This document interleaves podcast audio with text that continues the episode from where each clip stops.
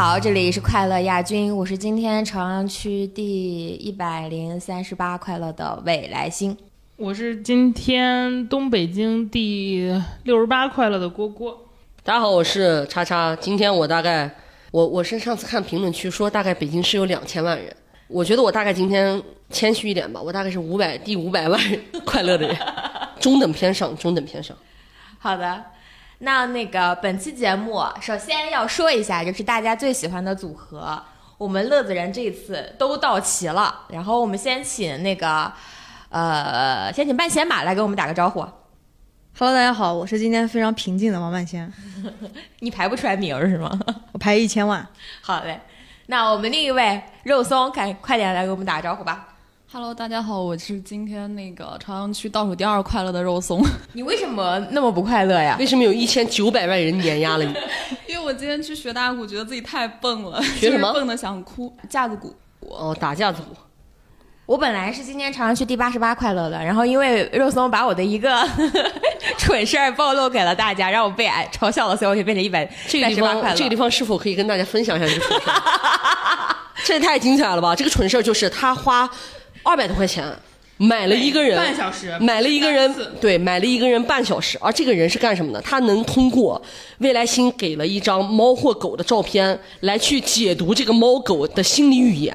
它甚至都不是一个视频，哪怕你动起来，我也能勉强相信点你有什么行为分离，它只是个照片而已。它就能分析出来这个猫和狗的心理动态，我以为你们是视频聊天，真的很无语。我想说，这个人是白雪公主吗？她是可以跟动物交流吗程？度上跟中国的算命也没有什么区别，他甚至不如算命呢。但是没有要他有要你猫或者狗的生辰八字吗？有问题？我想问，他能知道猫和狗的生辰八字吗？可以，他可以，我知道，我知道他知道生日就可以，我知道一下嘛。但我要跟大国家反诈 APP 出马吧！我天，真的我一定要收拾收拾这帮人吧！我要说这个事情，我就没有在我们的群里边说，我就单独跟肉松说了，然后肉松和他的室友就激情下单了，你别把你别把肉松放进来，肉松没花这笔，肉松也没觉得有问题。因为他没花钱，他当然觉得没问题啊。但是但是我可以自我嘲笑一下，就是我们当时听到这件事情之后，就是完全没有觉得有什么奇怪的地方，就我还挺好奇那个过程是什么样的。因为你没花钱啊，就不会像你们这样，就对，但我也没有觉得就是非常的就是，所以你这个人更加居心叵测。他不花钱，他就放任着他舍友花钱，然后他就进群围观看热闹我。就进群围观，而且我觉得我室友可能更值得大家嘲笑一下，我就 就是说一下，他好奇吗，他现在还要嘲笑他的舍友。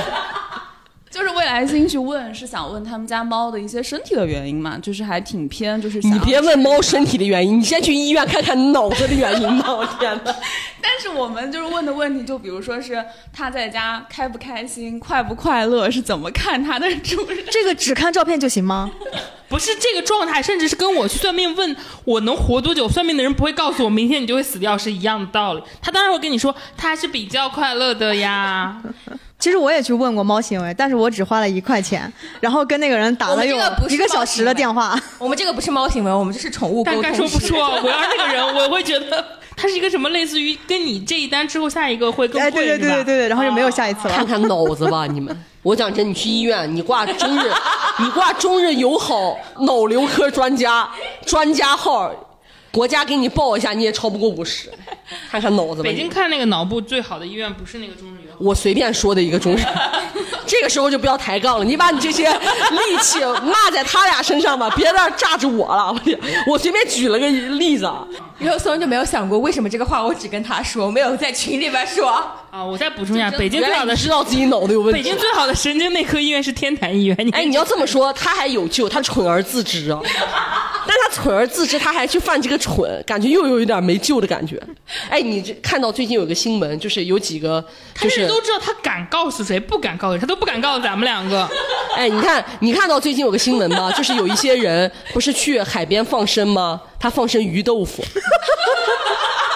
我也看到这新闻了。你跟那两个人，我觉得本质上没有放生到我太大的差。嘴里好了，不要放生到海里。但还有人，有人还有人放生矿泉水，那个不叫放生，那叫污染，因为它稀释了该有的 pH 值。你别管了，他们何尝又不是？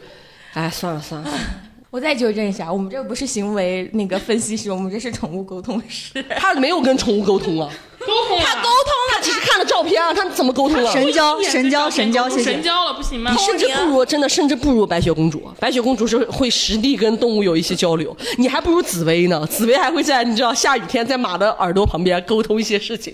你们看过这段吗？《还珠格格》里面，紫薇说了两句，马就奔腾而去，解救皇皇上于水火之中这。种沟通方式，那个最近半仙老师跟那个紫砂老师也还不如沟通过无数如萍呢，如萍都会跟他的小狗沟通。哎，何书桓到底喜不喜欢我？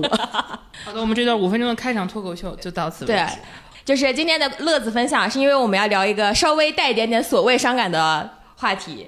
哦，真伤感啊！到现在为止，真的伤感吗我？们来用快乐冲淡一下这个伤感。那这个伤感就是我们的半仙要搬去上海了，要离开我们，就是 你别笑，你收一下笑容可以吗？就是抛弃迫不及待了。抛弃我们四个，然后要去上海了。半仙，你有什么要说的吗？半仙是死了是吗？你这个，你现在你听到他说死了之后，你的反应是笑，你很可怕。你刚我有他可怕，他让他朋友花二百多块钱，他在旁边围观。整个五个人里面最可怕的是肉松吧？我说实话了，你们都很荒谬，未来星象你又跑到个哪里去我离开的原因。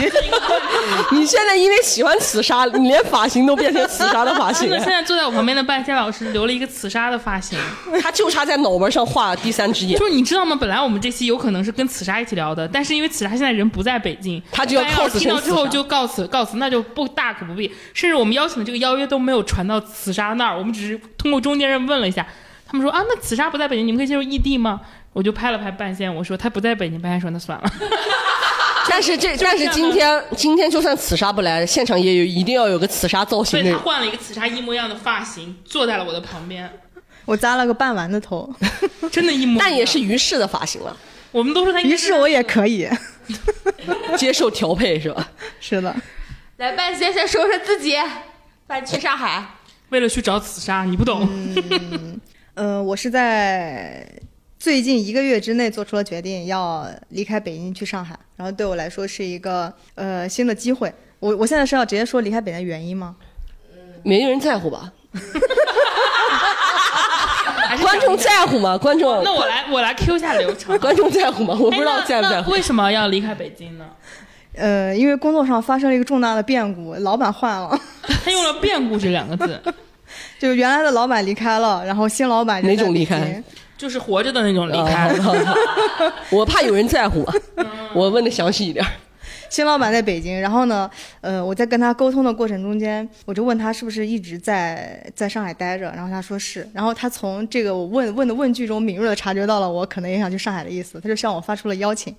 哦，你俩也算双向奔赴，对，一些诚挚而又热烈的老板男的女的，女的女的，嗯，已经结婚了，嗯怎么不结婚？你是觉得 你们两个人会？哦，你是这个意思啊？所以班岩老师就毅然，其实班岩老师也不是像他说的这么坚定，他其实有有过一小段的纠结，就是在一个深夜，我也不知道十二点、一点还是两点的时间，曾经在我们的群里丢过一个“你们觉得我去上海怎么样”这样的问，而我跟叉叉两个人义无反顾的去啊，为什么不去？我说了吗？我说的是不去吧？你说的是去，不是是你说的是让我去算命，哦，对，但是我们两个最后大概的就是都在鼓励鼓励你进行一些尝试，我有鼓励啊。鼓励。哦，哦，算命也是一种鼓励了。没有没有，不是算命，你就。但我给他推，荐的那个嗯，三百块钱两一个小时，我没去。比那个宠物分析师便宜，便宜多了因。为我给班岩老师建议，我说你可以去算，因为当他当你算的时候，你就知道自己要什么，就跟你抛那我不如抛个硬币算了。对你抛硬币的瞬间，你就知道自己的结果了。他当时选的是发条朋友圈进行一些征集，然后上海的朋友立刻向他发来了邀约，来呀，来嗨呀！其实我在呃新老板给我发出邀约之前，我之前就有过想换换城市或者是搬去上海的这样一个打算，因为我在北京已经待了五年的时间了，我觉得，嗯、腻了，嗯、需要一点新的刺激。北京的男人已经呃玩够了是吧？想玩一些上海的男人是吧？所以为什么去上海？就除了老老板上海啊，呃除了新老板没有别的了。没有，他的意思是说你之前不就想去吗？对，之前想去上海是因为原来在前司的时候，我们经常有机会去上海出差。上海给我的感觉是一个，嗯、非常适合在家的外部生活的一个地方。嗯，就是可能住的地方，呃，嗯就那样，在家里的感觉就那样，但是它给你的城市生活是非常体验是非常好的。我记得有一回去，呃，上海的时候，也是跟前司的一些同事。咸色头就是我们。不是，除了你们之外，还有一些人，然后就就去上海，然后找了一个，就随便在路上面，你就可以马上嗯找到一个小地方，你就去里面喝喝酒、聊聊天，然后这种感觉其实是在北京很难获得的一种体验。北京你是需要去约的地方，一般都会在商场或者是一个固定有一个固定的目的地，你很少能够在北京就是在路上呃游荡去找一个呃随时随地可以进的地方。北京随时随地可以见到的东西是垃圾桶，这点正好上海很欠缺的。其实有有有有一个点，是因为我在北京这么多年待了五年的时间，其实我从来没有真正的走进北京，就是我去真正的咋了？你是要举办奥运会啊？你要他意思是说，走进北京？可能就像在上海一样，就是去，比如说像二环里啊，走进哪去中南海玩啊。就比如说走出门就打车了，然后就去目的地了，我去体会一下这个城市的风土人情，这种感觉。就比如说，那你凭什么觉得你去上海能融入呢？也其实我去上海，我也没有觉得自己能融入，他只是不但是上想融入北京海它提供了一个环境，什么环境？提供了你走入街道的环境。你在北京也能走到啊，只是走到一些不干净的街道而已。完 了完了，北京是走在大街上，你攻攻攻击首都了又。也还好呃我在北因为主要是因为我不喜欢上海。嗯，但我不是要开地图炮，我只是为了咱们节目增加一个视角，所以我必须要坦诚相待。但我希望上海的朋友不要骂我，我只是不喜欢上海，但我喜欢每一个关注我们节目的上海的朋友。呃，我我我自己在北京这些年，其实我有两个点是我比较遗憾的地方。第一个点就是，其实我生活在北京，但是实际上我直到第三年、第四年才有机会第一次去故宫。并不是我没有时间，而是我脑子里总想着以后有机会可以去。就是这“以后”两个字，其实对我自己的就是生活状态来说，它是一个呃不断的往后延的一个拖延的关键词。就是、呃、所有的事情都想着我以后可以做，然后但是其实我现在明明有时间，但是我却不去做。嗯还有哪个遗憾呢？还有还有另外一个遗憾呢，就是我虽然在北京工作五年，但是没有自己的代表作，这就是说的很深沉了。代表作就是十万加呗。不也不是十万加，反正就是写出自己真正满意的作品吧。就这个方面其实也没有。哦，那是你的问题，不要怪北京啊。我都说了是我的遗憾关系不。大是。对啊，我都说了是我自己的遗憾了。是是行业关系，我觉得。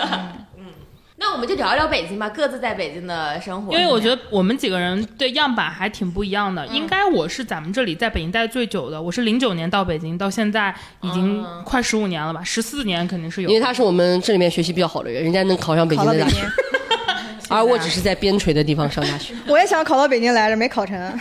我是因为学习太差没考上，因为我已经手拿北京学校的艺术艺考不是班长。成，不是肉松老师成绩很好，他只是去了南京。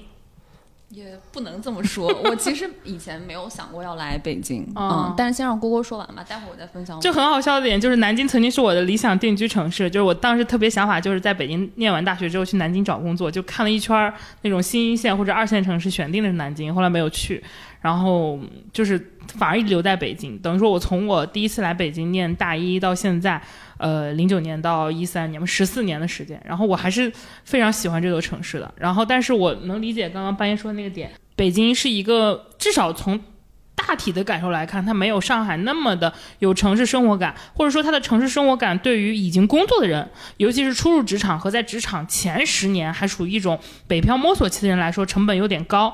就是我对于北京的真正的城市生活体验比较深的阶段，还是我大学的时候。那个时候你有很多大把的时间精力，然后没有工作那么多困扰，所以说我在我其实真正接触北京是前四年，然后后来很多跟北京真的城市做比较深度的交流的习惯，也是在那个时候养成的，包括认识朋友，包括呃做城市探索。所以我这边是大概一个十四年北京有天念大学十四年的样本，十四年，十四年就零九年嘛到现在。我的妈呀！哎，不对，我是一二年，说错了。零九年是我零九年是我那个什么高高中毕业，我我想想这不对呀、啊，没有没有这么大岁数，十年是有的，十十一年，超过十年哎，年那我。们正好可以讲讲自己怎么来北京的。对，然后你们也可以说一下，就是我们先浅浅的聊一下。呃，浅浅，我是大学毕业以后，呃原本是打算在学校跟大家做一个创业的，然后创业失败，其实压根压根儿没开始就失败了，就是进行的很不顺利，然后我们就去算了个命，然后算命老师说我们俩不适合，完了之后就让我北上。然后我说：“您说的这个北上是中国大地上的北上，还是说以昆明为基础的北上呢？因为如果是以昆明为基础的北上，那连湖南那湖南都是北上。完了之后，他就说，就是北京、上海都可以。然后我就决定说去上去北京，因为是首都嘛，而且我对上海没什么好感。嗯，呃，还是那句话，只是针对上海，不针对上海可爱的人民群众啊。然后完了之后，那个什么。呃，我就决定去北京了，而且北京对我们这个年代的人来说，就是我是今年三十一岁嘛，我们那个时候对北漂还是有一个向往的，就是觉得你可能对自己要比较有自信，能力要过关才能到北京，到北京。然后我就说那就去北京吧，因为实在不想回老家。我们老家是个内陆城市啊，就是也没什么发展的前途啊，但不是说回老家不好啊。我觉得回老家很多朋友都发展的很不错。你看，你没有发现我们中间最喜欢给自己说话打补丁的人就是佳佳我没办法呀，我我太火了，我这大家都这么欣赏我和喜欢我，你我不能伤害任何一个喜欢我的观众。有很多很多老乡听听我们的这个节目的，很多 ID 都是山西，我不能对他们不负责任。I love 山西啊，喜欢哎咱们些拉我山西爆言，哎然后打一些没用的补丁。没我没办法了，太受欢迎了，哎，我们这一集就人生际遇大公开。完了之后就来北京嘛，就开始工作，开始生活。然后大概是我是二十三岁来的，我今年三十一岁，那就是八年。啊，八年，我来北京，就是我是在武汉读的大学嘛。然后我来北京呢，其实我一开始也没有想过来北京工作，我我对工作没有任何的概念，当时是打算就是出国来着。然后我当时准备的去法国，然后那个就一些机缘巧合吧，就法国天天炸垃圾桶啊，各种。然后当时还死了个中国留学生，我就吓到了。我妈就说：“要不你还是先国内考研试一试，你去法国学什么呀？就学艺术管理嘛，就是对，还是学文化产业这块儿。”明白，积累，懂的，对，跟我一样。然后我当时连学校都找好了，然后就是，我就我就说我妈说，那你就准备一下考研，万一考上了，我们咱们还在中国念吧也行。然后我当时就考中传，考的是啥来着？传媒音乐应用吧，还是什么之类的。我当时信心满满，然后那个我的专业老师说，你要是初试过了，然后我就给你推中传的老师，然后联系，你就直接去北京见他。我我考完初试之后信心满满，我说我这次应该没有问题。然后我在来北京的那个准备复试的那个火车上，我当时没有买到高铁票，当时我就是说，哎，来复试班上课的那个火车上，我就查到了我的成绩，我就感觉不太好，然后我的老师就给我打电话说，可能希望不是特别大，然后我就开始哭，我在餐车上就开始哭。就是我的那个，我坐在旁边那个大哥就开始说：“小姑娘，你咋了？是家里面出什么事儿了吗？”我说：“没有，我老师说我这一次考研应该不太行。”然后，然后那个大哥开始说：“人生还有很多条路啊，什么什么什么之类的。”然后其实就是特别机缘巧合，就是我大概是中午吧，就是在查的那个成绩，然后下午三四点钟的时候，我就收到了一封邮件，是我在考研之前随便发的一个求职的那个简历，就是一个实习的简历。他就跟我说：“你能来北京吗？”然后我觉得我们对你这个简历很感兴趣，如果可以来实习的话，来面试。音乐产业媒体，然后就是他就跟我说让我过去做记者，这是我短暂的两个月的记者生涯。然后在其之中就采访到了当时我的前老板，然后我就直接进入了后续老板泰和音乐对对，太和音乐。大概收到那封邮件就应该是下午三四点钟吧，就有一种峰回路转，这个是不是那个典型的一句话？什么“命运的齿轮开始转动 对，就有一点像。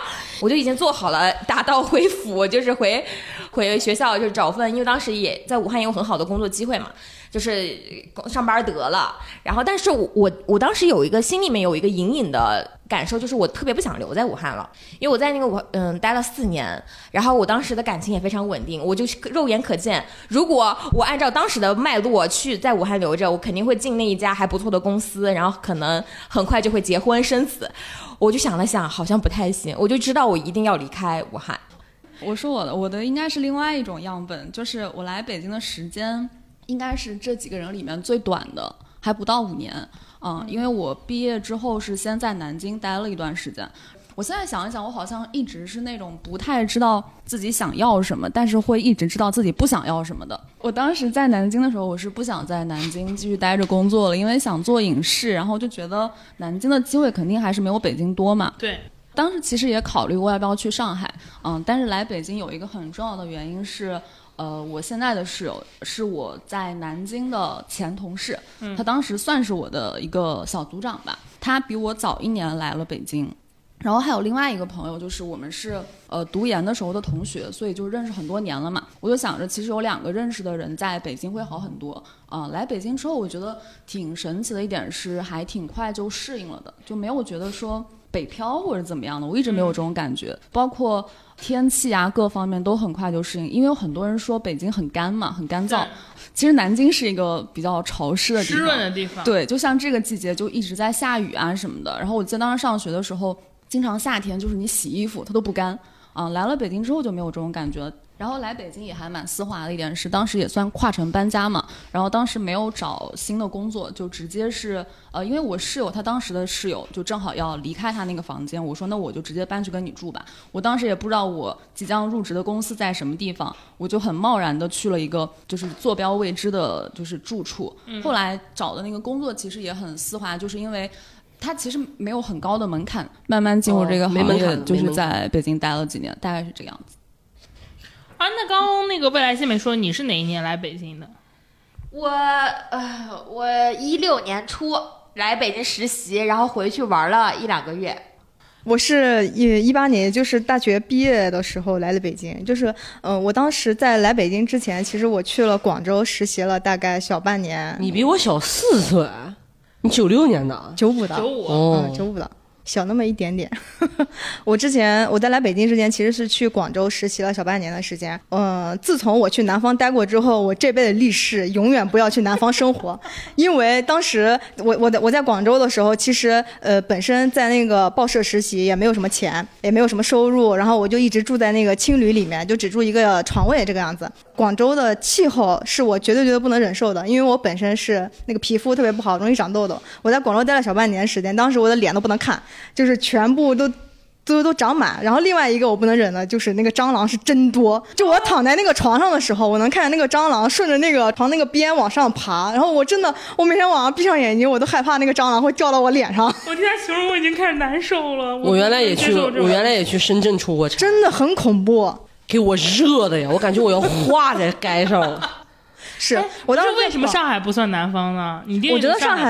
上海没有那么夸张，没有那么热，因为我在广州的时候是真的很离谱，十二月份了，我还在穿裙子，光腿。当时我在报社里面，也是快到十二月份了，当天是比较有点冷的。然后呢，我就想就是开那个空调，看能不能开个暖风。然后我在那摁了半天，然后旁边那个编剧老师跟我说你在干什么？我说我想开暖呢。他说什么暖呢？这里只有冷的。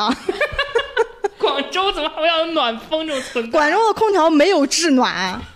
但它可以除湿，啊，给你一个新的思路。除湿也没有什么用，反正屋里面都是蟑螂。但我觉得南方比北方干净了。我本人不喜欢上海，有一个原因是因为我觉得上海太干净了，就太干净的地方让我觉得我没有办法做自己那，现在不是因为上海垃圾桶真的太少了因，为我是个脏人。上海的上海垃圾桶就是共享单车的车筐。我真的我在上海每推一辆共享单车，里面车筐里很少有干净，基本都放着一些塑料壳跟垃圾。我问朋友为什么，他说因为你没有发现上海的马路边没有垃圾桶因为他要做？垃圾分类。呃，我从广州结束实习回到北京之后，因为又要面临找工作的情况了，我当时没有想过要找本地的工作，就这个这个想法甚至没有在我的脑海中出现过。因为当时学的是新闻学，我本身还是想做媒体相关的工作。那北京就是个传媒大本营嘛，就除了这里，我没有什么别的可以选的地方。我当时想的是，就算我不能找到北京的传媒的工作，起码我先到这面来。但是我本身又是一个做任何事情都希望他有一条退路的人，所以我给我那个面试的个当时给我发面试邀请的人，我就跟他说，我们俩面试线上面试完了之后，你确定要我，我再来北京。在很久很久之后，我那个领导，然后我们变成了关系很好的人之后，他让他他说他看到这句话，当时就不想要我了。是是是是，你很有老板心态。然后他说他为什么决定要呢？是因为他他们当天晚上跟一群同事喝完酒，然后有一个同事，呃，反正因为工作的事情，因为工作的事情非常的痛苦，然后他就说他他当时就是在跟那个同事交流，在夜晚的灯光下之后，心里想的，然后正好又碰到了我发的微信，我问他就能不能就是线上面啊什么什么什么，然后他当当时就想为什么不能给给这个年轻人一点机会呢？是 哎，刚刚你说那话，这里这是送给你，命运的齿轮就在这一刻开始转动了。对，当时他心里就转念一想，因为他本身一开始就已经不想要我了，就哪有人是这样的？对，然后他后来转念一想，他那个善意当场就在心从心底萌发，然后就把我招了进来。这这点我可以解释一下，就是因为如果你是一个有成熟资历的人，我们可是可以通过线上面试来确定我是否要你的。但作为一个正规工作，你刚毕业，你只有实习经历，我不见你这个人，我很难就告诉你我就要你，我拍板，这是很难的。嗯，因为其实公司对一个新人的培养周期还是挺长的。对嗯，嗯，是对，也很感谢他，就感谢他心里当时那那点善意。只能说我当时确实是一个非常幸运的状态，然后我那个领导。嗯，他也是一个非常好的人，我们现在还保持了联系。他现在是我的人生导师，我每次有什么困惑的时候，我都会去找他。他多大？不是非常大，一个中年人。嗯那你要去上海的事情有问他吗？嗯，因为我已经做决定了，所以就不问他了。哦，所以你们你这一次去上海的导师是我们是吗？是算命。他也没去算了。对，也没刚去算。刚刚其实说到有一点，我觉得我们可以展开再聊一下，就是我们也都说了在北京的生活感受嘛，就是我我觉得不管是还在北京还是要走的，我觉得对这个城市应该还是有一些整体的感受吧。嗯，你有没有哪个时刻特别爱这个这里，或者说让你印象特别深的某一个记忆点？我觉得北京最好的地方就是它永远不会有人评价你的外表。第一个是外表穿着，就是在北京你可以非常放松的穿着大裤衩、拖鞋去任何一个地方。哦，当然高端的地方我没去过。就是北京的任何地方，嗯、其实我觉得去在上海待着，嗯、会有一点着装上面的压力，就是在外表上面压力。我觉得北京就是一个非常好的地方，因为大家不管是你有多土，或者说你有多精致，都没有人在乎你，这一点是最好的，可以非常的放松，很包容。这是一个非常包容的城市，北京没了。没了。郭女士呢？待的最久的郭女士来说一说。对我来说，就是我是一个特别喜欢城市文化的一个人。那时候会选定南京，就曾经的理想型也是因为我觉得它城市文化底蕴很厚。就我上来就排除掉就是什么上海啊、深圳，就是我觉得这个这个地方就是就是没有什么我特别喜欢的历史的东西，就是能让我慢慢看慢慢看，就是跟跟。半天特别不一样，我基本上是刚来北京就要去故宫，就是大学就是迅速的跟朋友约着要去看故宫、逛故宫，甚至我大一年的时候去过好多次故宫，因为学生证很便宜嘛，故宫门票那时候很便宜。呃，你能看到很多个故宫的黄昏，大概四五点的时候，当人已经快走完的时候，你是不用从出口出的，你是可以从两边的侧门，甚至你的入口都可以出去。那个时候，我记得我那是第一次。呃，在一个十一月份的时候，在呃故宫，当时太阳可能就是已经快要落山了，然后人很少，因为那是淡季，然后天也不是很冷，嗯、你就感觉整个那么大的那个景点，慢慢只剩下你和你的朋友几个人，然后整个嗯工作人员也不赶你，就是说你一会儿可以从侧面走，你不用走到最前面了，你就感觉那么大的一个你存在在那个呃历史课本啊、微博上一个很那个遥远的一个景点就在你面前，而且一点一点人流散去，只有你们还在看它。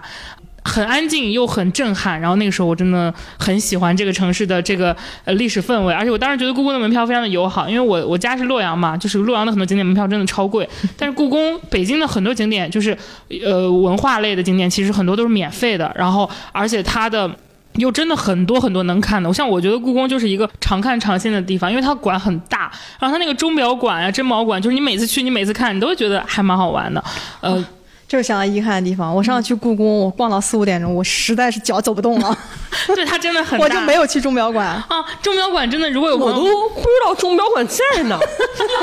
它它是故宫里面两个需要单独收费的馆，对就是一个叫钟表馆，一个叫珍宝馆，都十块钱的门票需要单独买的。我每次都进去直的走过去，又直的走出来。那你两边侧馆都没有逛，了你只去不知道怎么看了那个。逛嘛，就是看嘛，就是点宝了他会给你一个很很详细的地图，你可以沿着它走的。懂吗？而且东走和西走，它有的时候会有不同的小展。对，它的很多，它会有很多策展，比如说我记得当我都不知道。当时那个你去朝圣的，《清明上河图》在北京展的那次，你需要排六到七个小时的队。对，好我去了。对，就是因为特别火，就会有很多这样不同的展在，还有一些还会有一些，呃我们之前其实聊过博物馆那期嘛，它就会有六百周年的时候，对，它其实有不同的展会在故宫里办，而且故宫，嗯，我个人这么理解，只要你不是挑人最多的这种暑假，或者是说就是那种。旅游团最喜欢逛的上午，你在很多地方是是能够很好的体验的。你像后来我们经常在春天开花的时候会穿汉服去逛，对然后看完故宫，你还会去对面的景山嘛？因为景山爬到最高处是可以整个俯瞰整个故宫。就是我大学的时候，大一那年是真的是把整个北京的好多这种历史文化景点都看了一遍，甚至就是大家都看的那个国家的剧院。其实你在那里面，就是你只要花。三十还是五十块钱，你就可以看一场音乐会，那里面有惠民音乐会嘛，然后你就可以在那里面看那个很好的交响乐团的表演，然后里面也有非常多的那种关于呃音乐剧、话剧那种展出，它那里的那个环境也很好。就作为一个从呃我家是洛阳的嘛，也不算是特别边远的城市，但是还是跟大城市很不一样。来到这个城市，你就会觉得这个城市的这些文化和历史沉淀真的非常的吸引我。然后那是我第一次觉得我这个大学选在这里上是真的很好的。然后第二就是追星，就是那个时候我我那个念书的时候有很喜欢的人，然后一个很 nobody care 的一个演员，但是呃你在我们那种地方也见不到他，谁呀、你说说我听听嘛。呃就乔振宇，嗯，乔振宇他说你 nobody care，我说当然跟顶流比 nobody care。我觉得人家还有人 care。对，但是我觉得他还是很火了，然后我心里很火我遇见过他，啊，在逛街的时候，啊，就是反正当时就是因为到了北京之后，有跟他的那个喜欢他很久的姐姐们有接触，他那时候会有很多的参加的各种活动。他会，你会发现基本上每每每年都能见他好几次的那种，因为他会在北京办活动，然后因为他也不是很火，所以说见他的名额也还好比较好拿嘛。乔振宇他说你不火，哎呀，你看你跟谁比啦？真是你这样很讨厌好吗？你你讨厌的人是你吧？你你在攻击乔振宇。光说乔振宇的时候，我想起来，我们其实有好几个同事都是因为追星来的北京。就我们有一个很典型的同事，他叫可以在这说名字吗？你就说 ID 就一个同事小 A，、对，他是因为追，嗯、追好几个人，比如说黄晓明，然后大张伟、薛之谦，也有薛之谦。他当时就追星的时候，北京真的给了他一个就是很好的追星的氛围，因为就大城市是能够包容你。在传统的地方看起来与众不同的爱好，我也是刚到北京第一个月我就开始看偶像练习生，这这话怎么有点怪怪的？喜欢黄晓明怎么就变成了一些不是与众不同，就是说可能追星在很多地方，就是尤其是对于年轻人来说，在一些传统城市，他会觉得你很离经叛道嘛。而且我然后那时候一七一八年，对，但你在北京，你就会觉得啊，你你这个事情是很正常、很合理的，就是身边的人都这样干。身边人都这样，对。然后我大一那年就看过很多，而且我那个活动不需要花钱，就是你只要报名，可能就能去看、去见他。然后他人又很好嘛，对我来说就是能有比较近距离的接触啊什么的。然后再后来呢，就是我还参加过一些体育上的，我记得那年梅西来北京，那个在那个鸟巢，我们去当志愿者，就是北京会有很多这样活动的机会。所以我在大学的时候非常喜欢这座城市的这种，嗯，什么都可以玩，什么都有。然后，嗯，而且虽然很多人都说北京是美食荒漠啊，但是我当时在念书的时候，其实跑了很多那种小街小巷。那时候身边会有一些北京朋友跟你讲，嗯，哪个店还是可以去尝一尝。你觉得还是有挺多东西蛮好吃的，因为我其实是很喜欢吃涮羊肉这种的。我觉得它很多老北京的一些风味什么还是很好吃，所以我对北京大学期间是真的印象很好。啊，你说这个，我想到一个点，就是嗯来北京之前，因为我一直都是在一二线城市合肥新一线嘛，嗯，然后嗯，本身对北京的想象是那种真的是那种大都市的感觉，但是车水我马龙，嗯、但是我来了北京之后，我第一个租的房子在东坝那边，那个地方没有通地铁，然后我当时嗯下了公交车，然后旁边都是土路。然后墙上是一大片的红色标语，然后都掉漆了，墙墙皮脱落那种感觉。然后我走下来的地方，我想这就是北京。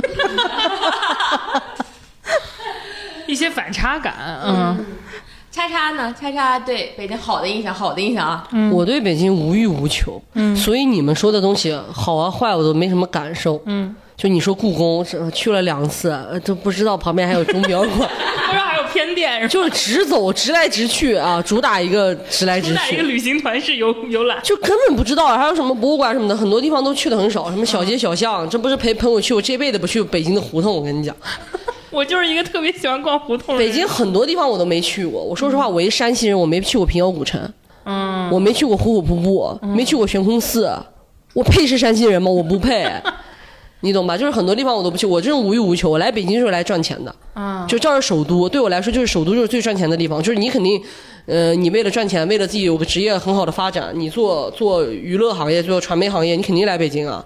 那我来这儿就是为了来赚钱的，我的目标就是我一年工资到多少钱，两年工资多少钱，三年工资到多少钱，公司给不了我发展，我就自己干，就是钱钱钱。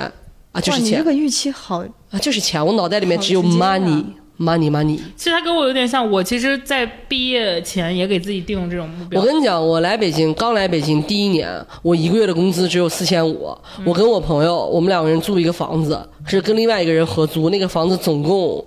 呃，三千五，我跟我朋友住在主卧，两个人一人一千，睡一张床。其实我们可以再花多一点钱去住更好的一点，但对我来说不行。四千五的工资，我必须只能花一千块钱在房租上，多了我就觉得不可能。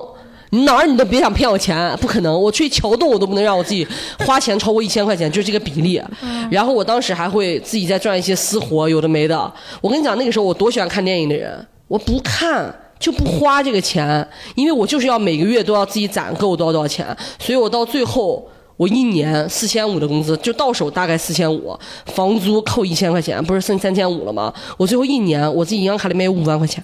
天呐，你太牛，太厉害了！然后完了之后，我爸我妈当时需要一笔钱，我直接转了他们四万五。我妈就说你哪儿来钱？我说你别管，赚来的。因为我当时还因为我当时还赚一些私活嘛，我当时赚一些私活嘛。那个时候就给大勋写稿子嘛，就是我的逻辑就是，我如果目标就是这个钱，我就是一定要把这个钱拿到手。我过得苦一点没有关系，但是我就是要把这笔钱赚到手。我衡量我自己是否成功的标准，就是看我多少岁卡里面有多少钱。哇，那你这个非常的对，就是这是我的逻辑，这是我的逻辑。所以我到第二年，我的工资，我就跟老板说，当然我自己肯定对自己充满自信啊。当然现在看起来，这个自信里面可能也有一些荒唐的成分在。但我不管你觉不觉得我值不值，我就是值。你要知道，有的时候你觉得你值，别人就会觉得你值。对，我就会跟老板说，我说你别管我现在多少钱，因为我当时的领导跟我说，他觉得你从四千五变八千有点猛了跳的。嗯，我心里想说，别管你猛不猛，我就是配。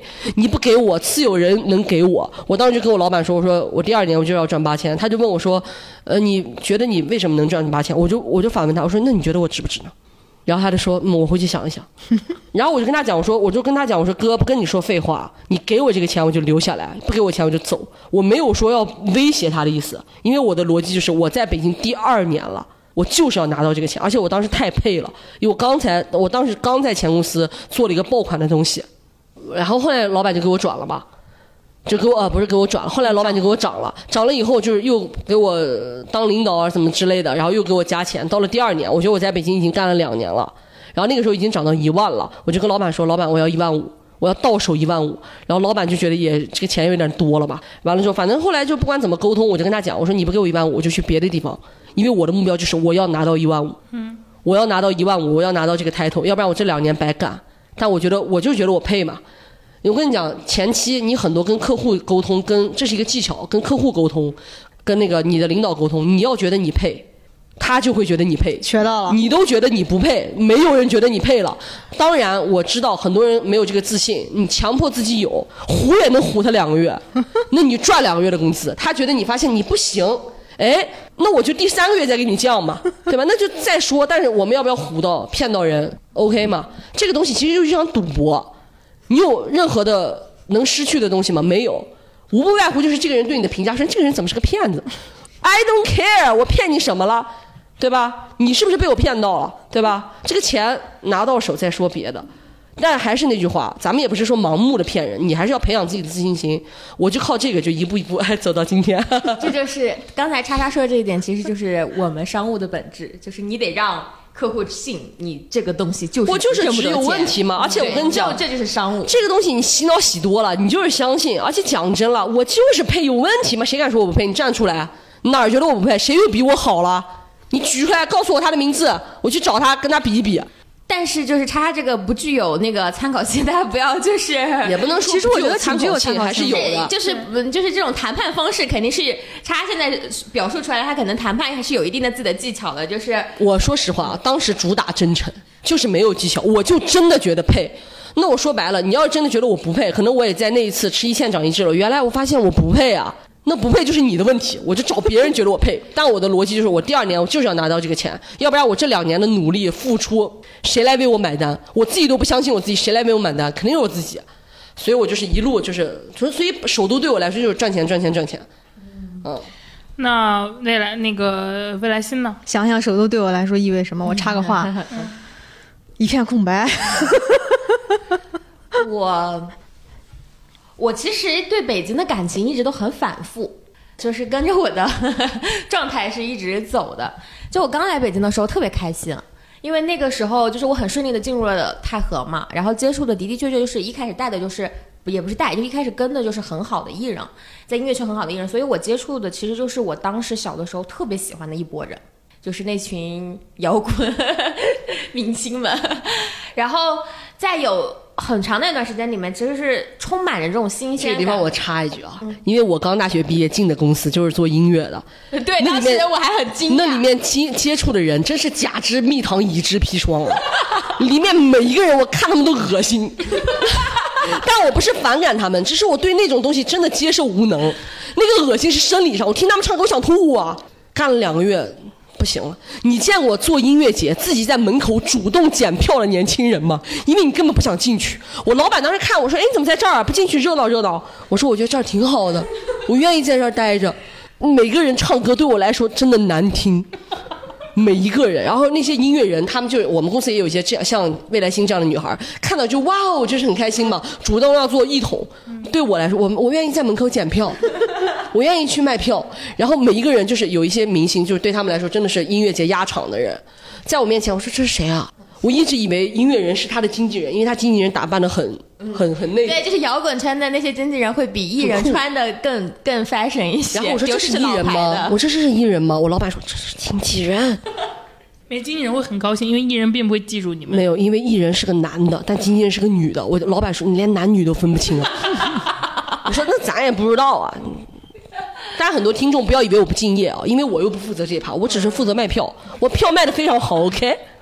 我就是当时就是很喜欢，然后但是，嗯，到了后期的时候，其实就是会有一些，呃，因为那个时候真的就是太忙了。我当时最忙的时候，我手上同时有三张还是四张专辑在发，就是要办首唱会、要办发布会的那种类型，然后要盯他们的歌录制，然后帮他们选选文案，然后参与企划拍摄。就你你四个 case 在进行的时候。你就每天脑子里边转不动了，然后你就会开始怀疑自己做的东西，就感觉每天有的时候就是说，有很多人问，就是为什么要教行活？因为教不出来新的东西了。哎呀，这话可不敢乱说。反正我当时就是那种，干了一年多之后就非常的难受，然后就整个人有一点就是累到，就是吃着饭吃着饭就开始哭，就跟别人聚的餐的时候，就比如说我们现在这么坐一起，大家都没干什么，然后吃着饭之后开始就开始掉眼泪。就会这样子，因为当时就已经整体人特别不好了，然后北上广不相信眼泪，然后后来就辞职了。辞职之后，我就歇了七八个月吧，跟现在的肉松女士的状态非常像。你可真能歇呀！你你怎么有勇气歇那么久啊？因为那个时候我的写一些稿子非常的贵，嗯，当时就怎么说呢？一直在想我要不要再继续留在北京，然后。嗯，但在这个过程当中的的确确就是还是遇到了一些比较好的机会吧，就一直在来来回回看，来来回回看，不知道自己到底要干什么。后来的时候，机缘巧合之下，就是突然有一天，就是我前司就是他的那个市场领导就发了一个说他们招人，然后我非常喜欢那个姐姐，我就说我要去跟你做同事。你们也太随意了。不不不，是是他，我不是这个流程啊。对不起，你也太随意了。然后因为我那个姐姐能力非常强，后来的时候就是她。他当时是从一个很好的公司过去，就是被挖过去，然后呃，前司给了他很好的承诺，然后把整个市场这一块都给到他做。因为当时我也比较想做商务这一块，因为我觉得我自己可能会更加擅长，因为有一点做内容就是灰心的那种感觉，我不知道你们有没有那种感受，就感觉自己只能做行活，如果事儿一多的话。后来的时候，他就把我招进去，因为他觉得我跟人沟通交流，包括谈判。是有一种天赋所在的，没有人。其实我在自己也没有做过任何的，就是商务类型的工作。但是他第一次带我出去，我就已经知道，就是什么东西是我们的底线，我怎么样能够把这个价格就是保持在那个程度上，甚至当时帮公司做了很多的年单，把一个领域就直接做起来了。他当时就觉得。我还蛮好的，所以他他很快就走了，但我在那个公司就留下来了。而且前司很好的是，它是一个媒体公司，它比较松散，然后就是它允许我有了很多的自己的时间。然后我在这个时间里边，就是开始搭建自己在北京的生活，比如说谈恋爱，然后养猫养狗，然后就是发展自己的各种爱好。比如说前几年就一直在看，真的是那个时候北京应该大大小小的 live house 都。有我醉醺醺的痕迹，呃，非常的开心，因为那个时候真正的体验到了郭郭所说的那种。就是文化这一块儿，就是我真的是能够，你的文化是 酒水文化没有，没有没有，live house 音乐嘛，我觉人家是几千年前的文化，他这个是现代的文化，那我觉得这个都是文化。这个兴趣爱好没什么区别，只是他在音乐这儿，我在历史上没包括包括我也看了很多，那个时候也看了很多话剧。对不起，对不起，刚才给给所有爱逛 live house 的人道歉，对不起，对不起。啊，然后而东次大次也是文化，而且就是的的确确，你能够看到很多很新的乐队，你不用再去网上发掘它了。然后或许曾经那一些你觉得在网上你觉得哇，怎么会有这么好的音乐人？他可能在北京，他就是在那 live house 上，然后就十几个人围着他。我明白，我明白，他喜欢的都是我的雷区。对，然后就是再后来的时候，就是开始会喜欢一些户外，因为那个时候跟郭女士，我们就会经常一起组织去周边玩儿，就是类似于呃北京的一些什么什么类似十渡啊，组织一些前同事旅行团，对金北金北什么什么那些什么古北水镇啊什么之类的。啊青青龙青龙山呀，还有龙那个什么潭柘寺啊，这种对，然后那个时候我们不是也买了摩托车、什么电瓶车什么之类的吗？当你有了这种便利的交通工具之后，你的生活半径就会被打开。然后我住的地方呢，就是呃长营和目前的这个我现在住的这个地方，其实都是生活氛围比较好的地方。尤其我现在不是住的就是比较市中心这一块嘛，就是你经常就是可以去，比如说东城西城的胡同里边去骑车。然后我那个时候就每天很兴奋跟蝈蝈说，我说这北京的胡同怎么那么有意思？怎么有那么多好看的胡同？怎么有那么多？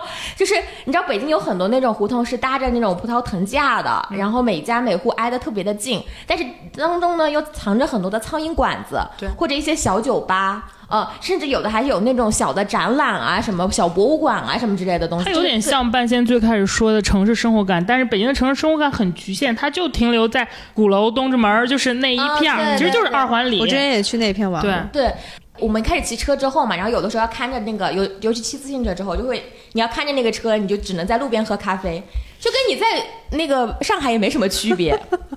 我觉得还有很重要的一点是，我我在北京建立了就是非常稳定的亲密关系。我当时就是呃，半仙在群里面发说为什么没有离开北京，因为其实大家都知道我不是年初的时候考虑离职嘛，然后其实是有上海的机会，也有在看，然后也有在问我的。但我当时想了想，我就直接跟他们说：“ 我说因为北京有你们，还有一个我非常重要的朋友，就是哎呀，感动。班老师被吓跑了，说那我去上海。因为呃，我其实一直都很多人都说我是一个那种状态特别飘着的人，忽上忽下，然后没有那种就是一个稳稳的落脚感的人。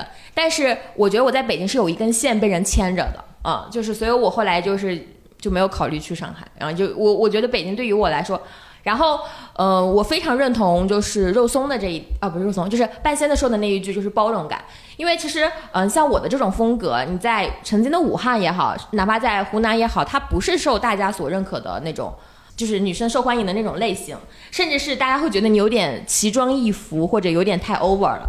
但是我在北京的，就是开始进入媒体公司之后，因为其实，在做唱片行业的时候没有时间打扮自己，尤其从进入那个公司开始，前四开始，我就开始探索我自己。我觉得在北京，我是完成了对自己的认识和探索的。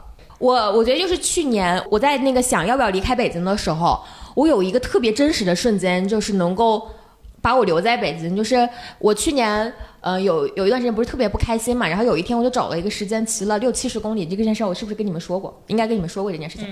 然后我就骑到了首钢大桥，然后那条路其实是会，它其实就是穿就是东西就是那个中轴线的一条路，你会经过长安街，就是一路一直走过去，然后就你骑到那儿的时候，我那天就是骑了大概两个多小时，骑到首钢大桥那儿的时候。突然就是日落了，然后他把那天那天首钢大桥没有什么车，然后那个夕阳把整个大道就是晒得黄灿灿的，特别特别漂亮。然后那天就特别兴奋，就一直在给他们发照片。我说这就是日落大道吧，然后就非常的开心。那是我去年除了结婚之外，觉得最有幸福感的一个瞬间。就是我觉得那个幸福感是我在那一条路上吹着我身上脸上的每一颗风都在跟我说这个城市有多好，就是那个感受非常非常的真实。就是我觉得就那不那跟我在前几年一出门就会打车或者坐地铁。然后呃去我到我的目的地，然后结束了，然后又打折去到另外一个目的地的那个所体验的北京是完全不一样的。我在那那几年，我再想想那个时候的北京，其实在我生命生命中是没有实感的。我对这个城市就是一个又一个散落的点，但现在我骑了车之后，然后我觉得就是北京变成了我心目当中一条又一条的路，它就变成了开始是织成一张网了。就你能记得，比如说哪个胡同里这儿曾经开过一个很好吃的抹茶店，然后它曾经哪个招牌后来它关掉了，然后或者是呃又换了另外一家店，然后那家店的首饰卖的特别可爱，然后手作怎么怎么怎么样，然后这家店拐的这个牛肚火锅特别特别好吃，或者是那个东四六条里的某条街胡同里有一个很好吃的一个港式的一个面馆，就这些有的没的事情，就是。嗯，会让你对这个城市生活感有一些感知。其实我觉得北京是有的，只是说它比、它跟上海那么外露的感觉不太一样。而且北京是真的会有一种感觉，就是啥人都行，你活成啥样都行。就你走在一条街上，你能够看到无数种自洽的生活状态，非常有意思。我从那条路走过去的时候，就会穿越穿越好几个城区嘛，你就会觉得每个城区的人的气质都不太一样，就很很好玩儿。对，那肉松女士呢？你对北京一些比较正向的记忆瞬间或者分享？我对北京最正向记忆，刚刚提出这个问题，我第一秒脑子里面想到的就是还是北京的秋天。嗯、之前我跟郭女士有讨论过这个话题，而且尤其是对比我自己的一些感受跟想象，就是听我插一句啊叉叉讲的时候，嗯。我太庸俗了，我 怎么了？我是想说，就是他说那个目标感，就是一年，比如说你要赚多少钱，我就觉得是非常具象，就是我完全做不到和完全相反的事情。就是我现在很难受我现在不一样没有，我非常你羡慕你接你接你接着说，就是我我目标感很强我我现在我自卑一会儿。我先说北京的秋天，嗯它其实也是有有一个由来的，就是因为大家都知道北京秋天确实很舒服，就是秋高气爽这个词儿真的是非常非常的好。，你知道就是北京有个特别有名的 whisky bar，然后里面有一款酒就叫做北京的秋天嘛，我好像还真就是有看到过，但我应该没去喝过。真的很好。嗯，那个时候我高中的时候看那个郁达夫那个《孤独的秋》，就对他那里描写的北京的秋天非常深刻。等我真的到了北京之后，我才发现北京其他夏其他季节的不好，更衬托出它秋天的好。天哪！你们谈论北京的金秋，啊我谈论北京的金钱，我是个垃圾呀、其实我现在近两年觉得北京的春天也很好，因为它会有不同的花季。就是北京的秋天有一条道非常好看，在这里给大家推荐一下，就是北京的那个西五街，就是那个呃东五街、西五街那，就使馆区那儿，我非常漂亮。我都没有听过这两个街名。因为我曾经的公司就在那儿，非常。那我告诉你，你走之前要要去看一看，因为使馆街会有一排长得非常帅的小哥在不同的使馆里站，他们的那个哦冬季制服跟夏季制服都很好看。而且就是给你一个 tips，大概就是下午的时候两三点钟，你去那个就是西五街那附近，那使馆区附近，它会有非常好的那种法式甜点店，有非常多的帅哥。姐姐们，以后多带带我。你们说的这些东西，我真的在这八年了，一无所知啊。让肉松女士继续。嗯，然后因为我来北京第一年是就是一九年的夏天，然后我当时对于秋天的第一个记忆是我当时应该是我先是在呃长沙出差那会儿，然后在录节目嘛，就其实是非常非常辛苦的，我就觉得我要撑不下去了，就是它整个的时间节奏你要熬大夜，然后每天早上要起很早，然后当时其实是因为我有一个还挺喜欢的一个男生，呃，但就是就是一个很短促的喜欢嘛，但是又是完全不可能的那种，他是北京本地人。然后我们很辛苦，他一直在说那个北京回去之后就是秋天了，秋天非常非常好看，我都没有见过北京的秋天。然后当时应该是八月底九月初的样子，反正已经是立秋过后了。嗯，整这么浪漫，半儿的表情。然后后来我当时下了飞机之后，我一直在想到底是什么样什么样的。然后我下了飞机之后，那个蓝天白云就真的是一下就打到你心里面的那种啊！就是天哪！什么我下车是那个土路，还有那个掉渣的墙皮，就是你觉得你得到了解脱，然后是你那个工作结束之后，北京给了你一个很好的礼物啊，然后又落实了那个男生讲的话，你就所有的东西都都就是合上了，你知道吗？然后当时就非常非常的开心，然后然后。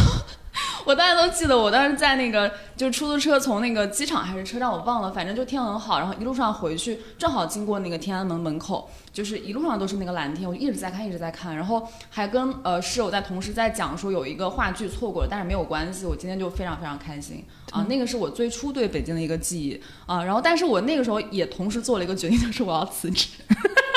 我来给你们讲一下我对北京最初的记忆。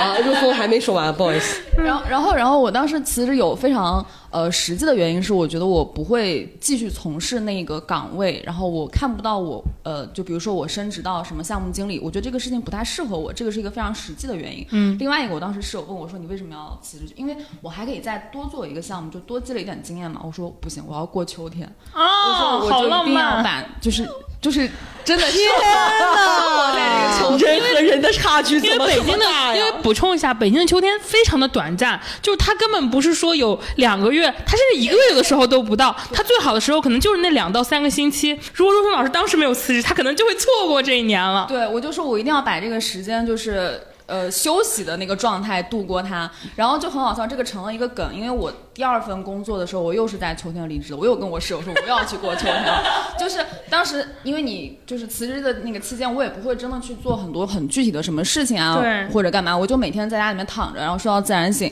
如果我看今天的天气是个晴天，我就出门，因为天也不会很热嘛，就是到处乱逛，就逛未来星说那些胡同啊什么的，就是坐地铁去了很多地方，然后也是呃故宫也是秋天去的啊。我觉得我跟郭女士很不一样的一点就是，她去故宫可能看了很多就是很文化、很沉淀的东西，但我就一直在拍那个蓝天。天啊！还有那个红色跟蓝色的那个对撞，我就比较喜欢那个户外的那些空气啊什么的。但其实我本身是一个比较宅的人，我觉得秋天可能是最适合我跟户外那种空气接触的时候啊、然后这次就因为是夏天嘛，我觉得还挺遗憾的，就没有赶上那个秋天的时候，我就把那个词儿改了，改成放暑假了嘛，就是也是一个离职期。对，这个是我对北京。就是很直观、很浪漫化，所以说就是有一个感受。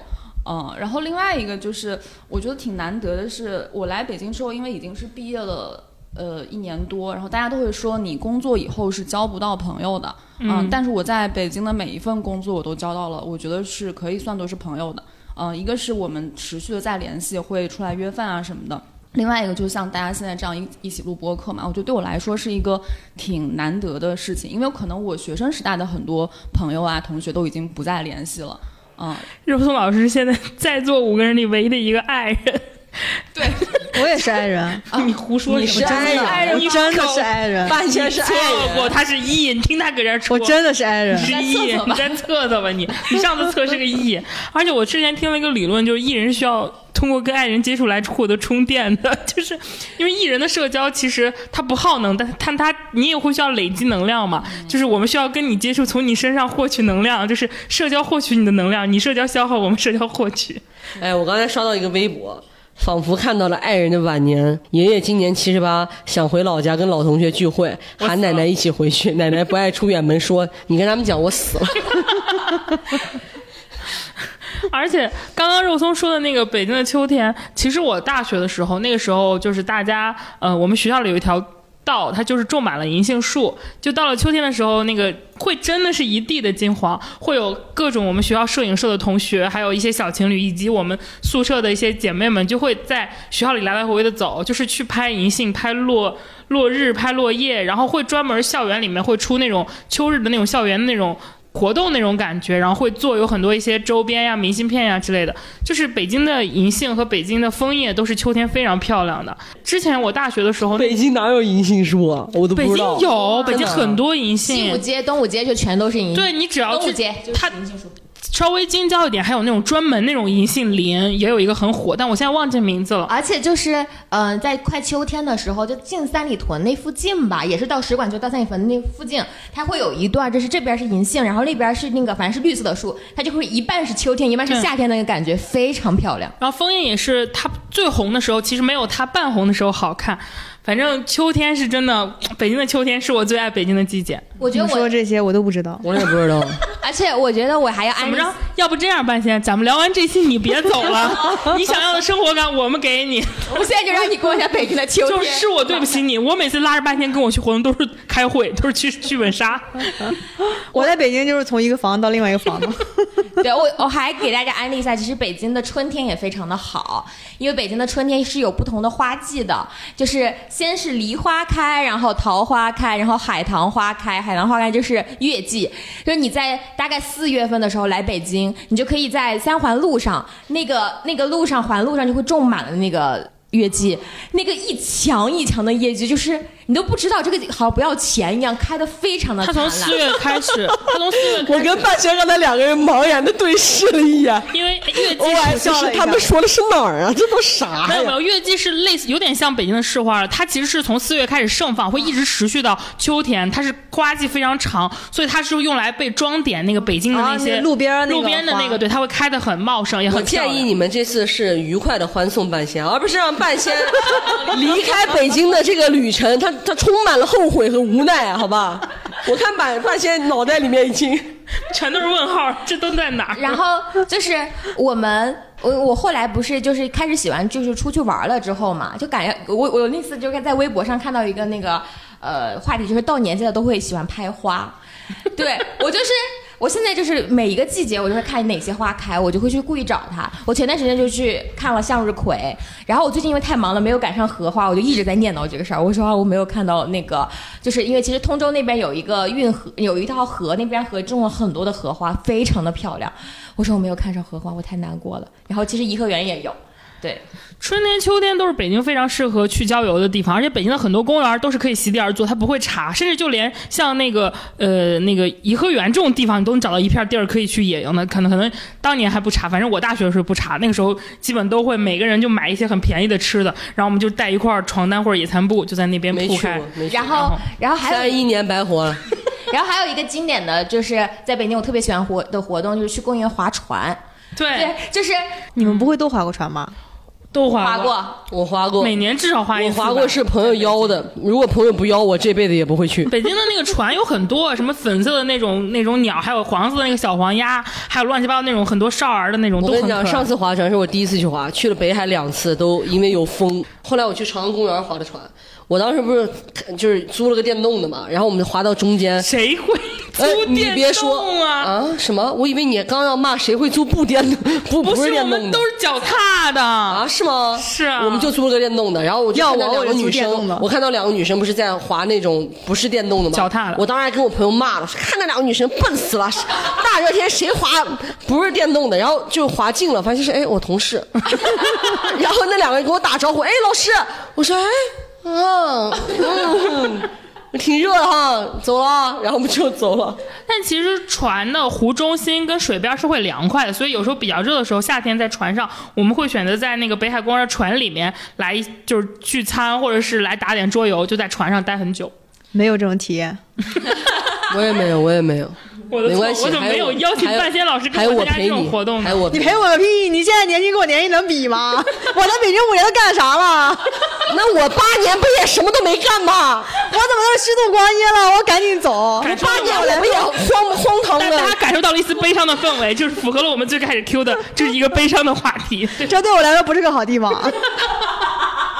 你们就是现在增加他肩膀上的负担啊！你们完全就是。我还有一我别难受，我今天也是溜肩。你别你别难受，我三十一岁，我不也都没经历过吗？我们我们听一下肉松，肉松难得说他还有一点要补刀的哟，我们听一听哦。咋了？又要来一篇北京的冬天了是吗？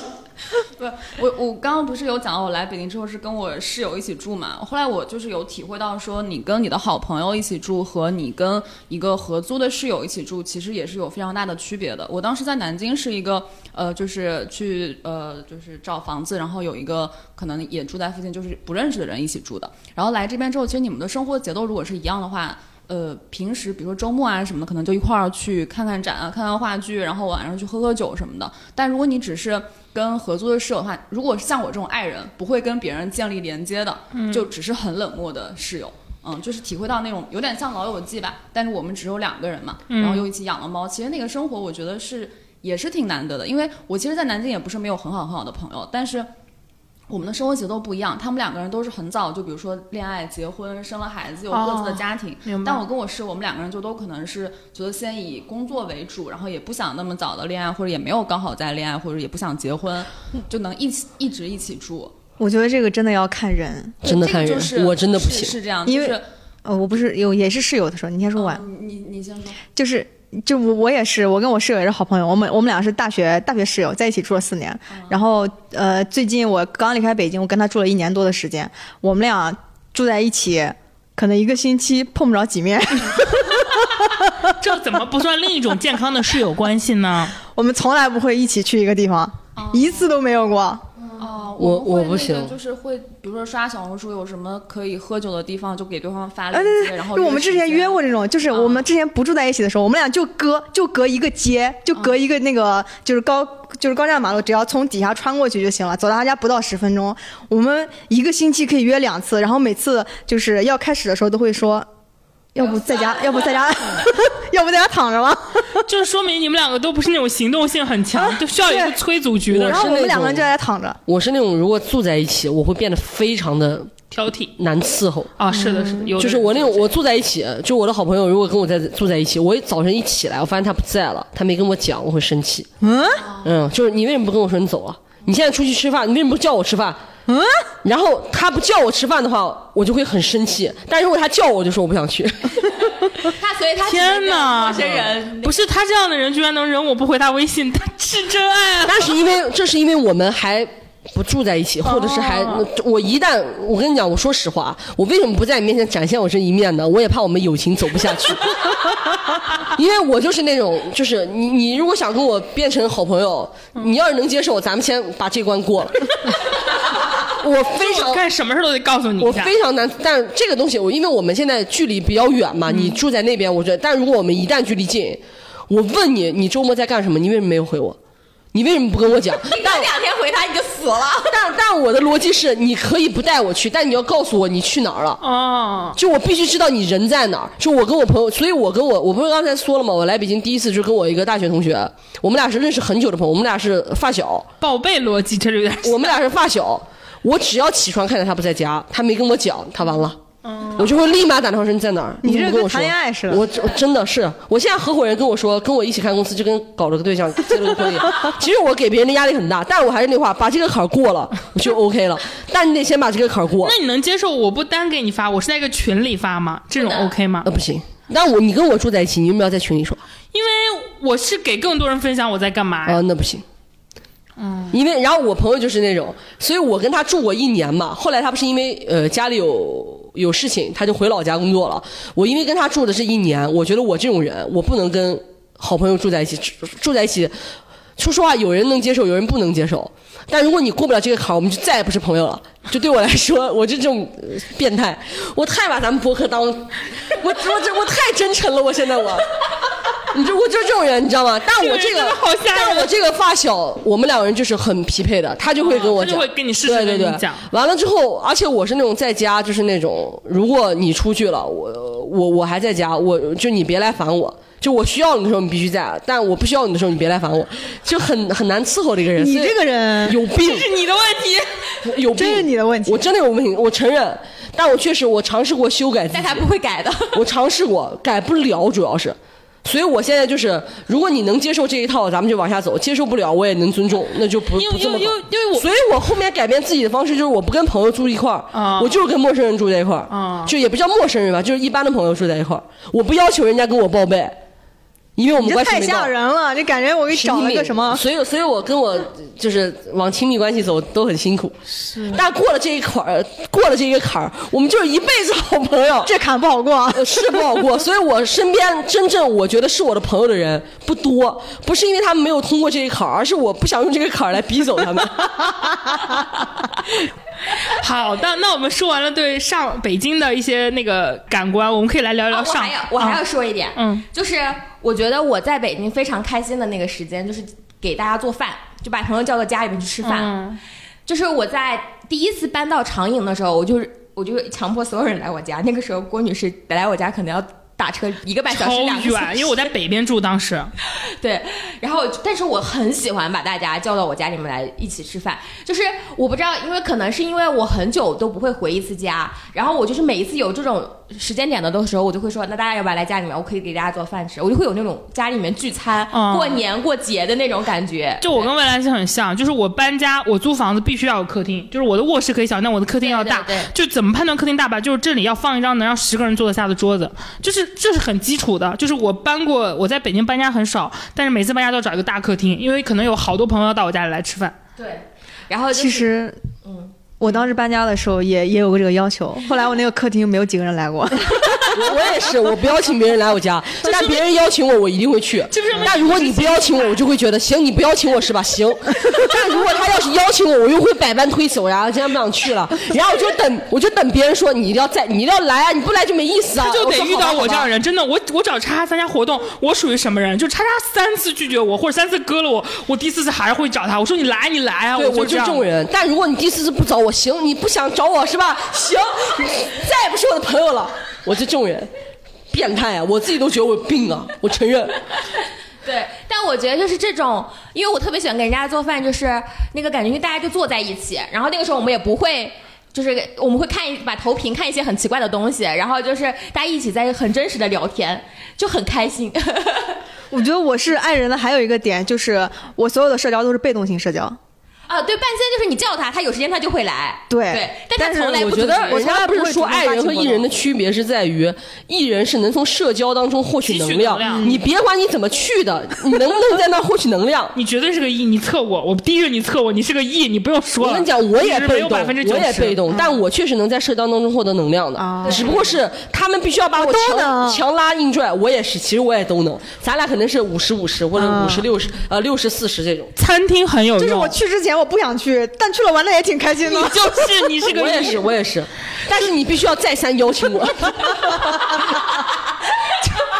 我跟你讲，有病，对不起，我先说了，我先说了，就是就我之前有个朋友，就跟我异父异母的一个兄弟，啊，就是他跟我交往的时候，他就觉得跟你交朋友真跟搞对象似的，但没有获得一点搞对象的乐趣，全受的是搞对象的气呀、没没有，我插没有他说的。然后我就跟他讲，我说你这话你说的就过分了，你别找我借钱以后，你别找我干嘛干嘛，就是还是有一些用的。嗯，这但我合伙人确实跟我说过很多次，他说我们不是。我们不是一段婚姻关系，后面我合伙人已经接受了，我合伙人现在已经接受了他就这样，他就这样，算了算了，但是婚姻嘛，这男人嘛，这就是。但是其实叉叉没有他说的那样子，他就是他保持联系，是因为他也能够给你提供很多的情绪价值，就是你找他。学学微点儿吧，学微点儿，学微点儿。你找他，他只要能看到，他会立马回复你。对，哦这学微点点是真的，就叉老师秒回微信，我只要在微信这个里头，他甚至会因为接下来可能无法秒回而先跟你道歉，我都惊到惊因呆了。为我就是我，我是这种严以律己、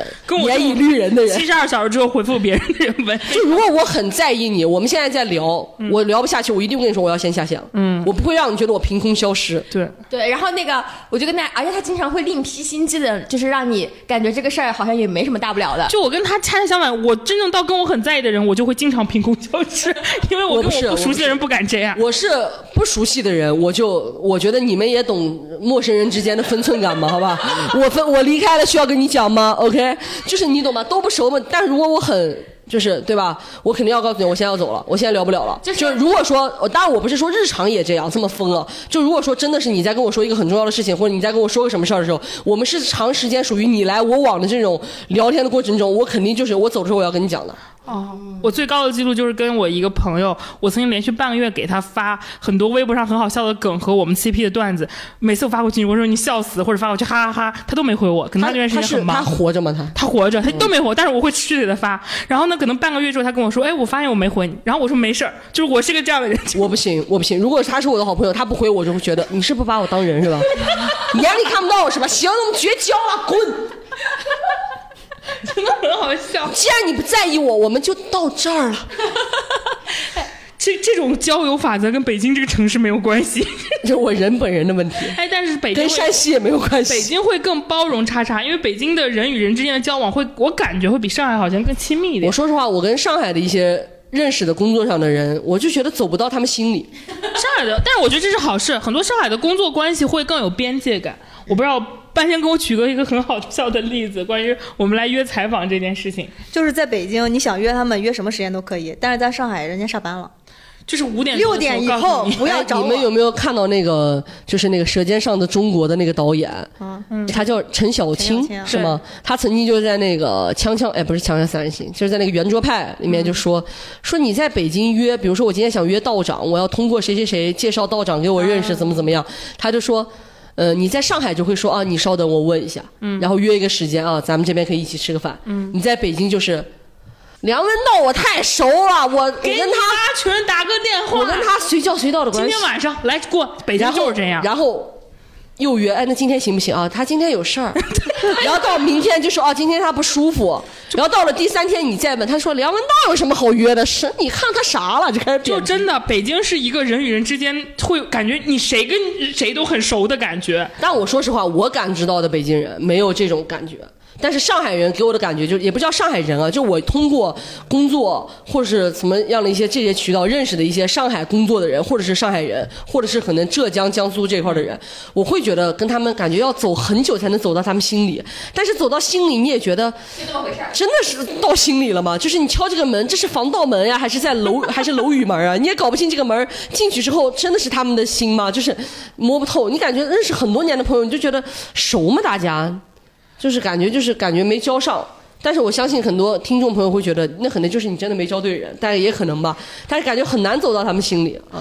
我主要是感觉上海咋说呢？就是我当拥有工作的状态中，我非常希望我的老板是个上海的，因为上海的老板周末找你会有负罪感，对就是他会觉得我，哎，就算我非得周末找你，我会觉得有点难受。呃，上海的甲方没有这个负罪感，甲方乙方并不适所以说，用这个东西。就是他会觉得，哦、如果是这个逻辑下，就是因为这个负罪，他会觉得，如果这事儿不是我非找你不可，我就周一跟你说。北京不一样，我能周五晚上十二点跟你说的事儿，为什么要等到周一？北京很多老板真的是这样子的，就是会有很明显的整个的工作氛围还是不太一样。但我说实话，我是那种我也觉得可以随时找你，因为我们是做乙方的嘛。但我会跟我的同事说，我说我现在可以给你打电话吗？如果他不跟我说不可以，或者他不理我，我就不打了。我会问他，但因为我们是乙方，工作有些特殊。但我们在认识的一些上海的甲方，他可能也会有像你说的负罪感吧？肯定会有他会一边道歉一边给你打电话，有什么用呢？也没有道歉用了呀。但但是他也，我感觉的，说实话，他的道歉当中，我感受不到任何愧疚之心。但是我我我，那我们说完北京，我们可以来聊一聊上海，就是半仙即将要奔赴的这个城市。其实我还蛮喜欢上海的，我也很喜欢上海。我对上海最好的印象就是上海有很多手办店，过去可以疯狂购物。然后还有就是，我觉得上海太干净了。我觉得我这个脏人，我实在是觉得那儿，我我觉得我玷污了这座城市啊。那半仙说一说你对上海的向往的来源，就好的其实我对上海，嗯，并没有非常向往的点。就是我之所以去上海，是因为有一个机会让我去上海，因为我自己本身是一个，就希望自己能够勇于尝试，多去体验更多不同的环境、不同的生活、不同的工作的人。嗯就是我在北京这五年的时间，我真的发现，就随着人的年龄的增长啊，就真的会。嗯，就很很难迈出某一步啊。就比如说，你可能要做这个决定的时候，会考虑这个；做那个决定，考虑那个。上海就给了我一个，呃，很好很好的机会，让我真的可以离开一个呃呃自己生活很久的地方，去一个全新的，开始一段全新的旅程。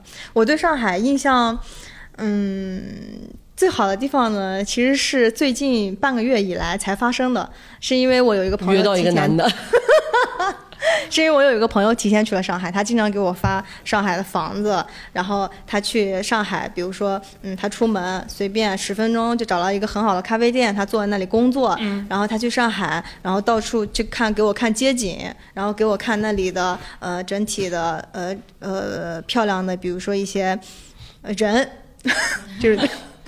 路上对路上一些漂亮的人，然后整体其实是他呃给了我这种呃觉得那个地方的生活可以哦原来可以有这么高期待的地方，但我觉得他可能这种预期感理预期管理我就可以再做的再低一点，因为真的去了上海可能你也会像你现在一样不出来，是吗？就像就像看电影一样，不要有那么高的预期。哎，我现在想想，我对生活真的是一个很就是很迟钝的人。你们说的那个北京那个我也没体会到，其实我对上海的印象也我觉得没有你需要想象的你需要那个朋友带带你去。呃，对，也没有想象的那么好，因为我自己去上海出差也去过好几次，我本人在那个安福路一条街从头到尾都走过，就那个时候的我穿的非常的朴素质朴，然后一个灰色的袄子，然后背了一个黑色的包，就我从那里走过之后，感觉我这个人好像不在那个街存在过。但我去过几次上海出差，我觉得上海的吃好吃的还挺多的。啊、对，上海好吃的非常多。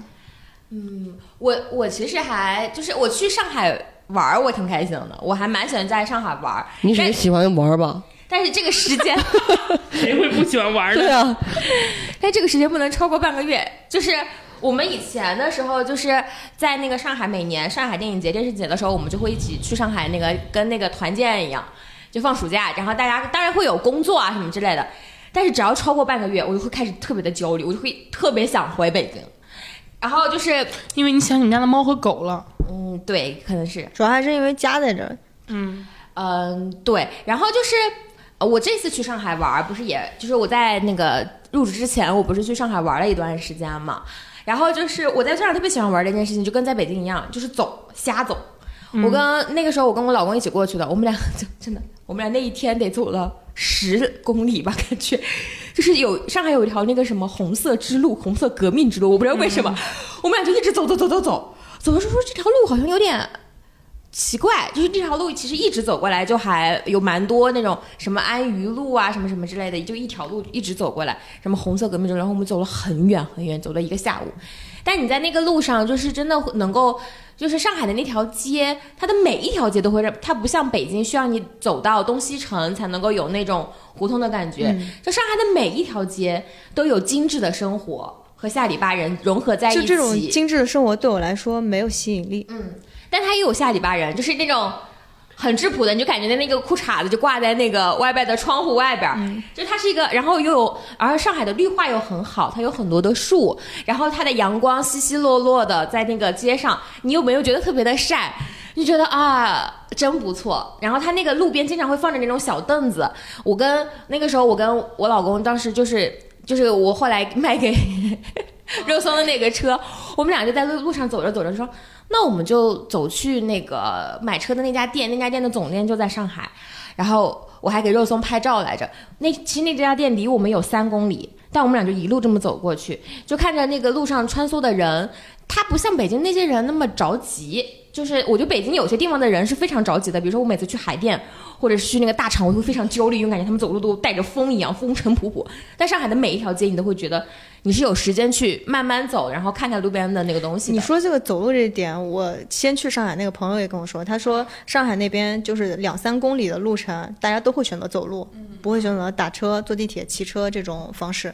然后上海还有一点就是，我觉得它能够就是能够接住你所有的那种不切实际。啊，就是你想娇柔造作一下，就是当然上海有很多可以让你娇柔造作的地方。然后那个，嗯、有一天就是我跟也是一些朋友，他当时就带我去体验上海的那种地下文化。郭女士也被什么地下文化？就是 club 文化，哪种地下？club 文化？就是两点钟开始蹦夜迪，嗯，郭女是去过，郭女士能看到各种不穿衣服的人出现，不穿衣服到什么程度啊？就是不穿衣服的程度啊，就是不穿衣服，全裸吗？就是基本上可以这么理解没有，吧？会肯定还是会遮遮住重点部位了。不一定哦，你是没见到。我那天反正是没有怎么见到。然后我们去那个各个 club，就是它就在非常集中，然后你大概走几家就能够看到一些。然后 club 的风格它会有各有不同，对，它会比。呃，北京的风格会更加多元一些啊，就是你一看这个，可能就是韩国人来的比较多；你看那个，就是可能黑人来的比较多；你看这个，可能就是上海本地人来的比较多。就是它那个文化，呃，小圈子文化非常的明显。哦，上海街头老外挺多的。嗯，对。然后那个特别搞笑是，我们从几个 club 出来了之后，然后我们就有点累了，然后当时我们就去了公路商店。其实那条街公路商店开了很多店，然后我们就买两瓶酒，就开始坐在马路牙子上喝。啊，然后马路牙子上喝了之后，本来我们只是三个人坐在那儿，慢慢的不知道为什么就开始十几个人围着我们一起聊，聊到了三四点钟，然后聊的这些都是非常缥缈的话题，然后就是大家也不问你从哪来的，或者匆匆的一问，然后大家会寒暄几句，但根本没有人在意。但那是一段非常开心的时光，就是大家都在飘在空中，大家一起就跟喝大了一样。就是我觉得他能够接受你各种各各个时刻你想要放松，或者说不切实际的时候，或者就是。带着一些就是肆意的摆烂的时候，放肆的时候吧，嗯，我觉得在那个那个路上，公路商店的门口的很多人的样子，是他在他生活当中都不会有的。嗯，说的很多话也不是在生活当中说的，所以我还蛮喜欢上海，而且我觉得就是我以前的时候觉得上海的迪士尼服务态度一般，你知道吧？就是因为有香港的什么对比，后来去了环球影城以后，上迪真好玩上。海迪士尼，因为我那段时间应该是一个星期内去了环球，又去了那个迪士尼。上海的朋友也很开心，我以前我以前就是跟肉松什么都说过，我说我觉得上海人不够高兴，我觉得他们笑都不会哈哈哈哈的笑，但是北京环球的工作人员他不是不会哈哈笑，他简直就是大爷鼻孔对着你说话。我觉得上海迪士尼还是挺开心的，然后没有吧？我说实话，我去环球很多次，我觉得还行。我觉得他们就是来上班儿的，就那种感觉，没有觉得我倒没有觉得他们瞧不起我，他们但我就是觉得他们就是来上班的，也没有沉浸感。他不是瞧不起没有乐园文化，对他就是那种典型北京人那种仰着头跟你说话那个状态。哦，就很多人，我我反正有这种特别明显这种感觉。然后我去了上海迪士尼，我还觉得大家都是相信公主的，然后相信童话的，就很快乐。嗯，肉松呢？我我其实也挺喜欢上海的。我我不去上海生活的原因，一个是因为这边已经有一些熟悉的朋友，然后没有想说，就是还没有说放弃现在的生活，没有说不想在这里生活。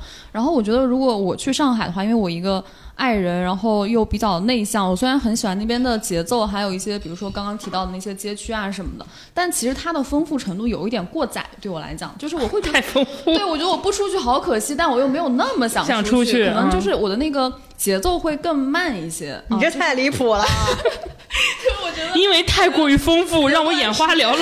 你别太荒谬。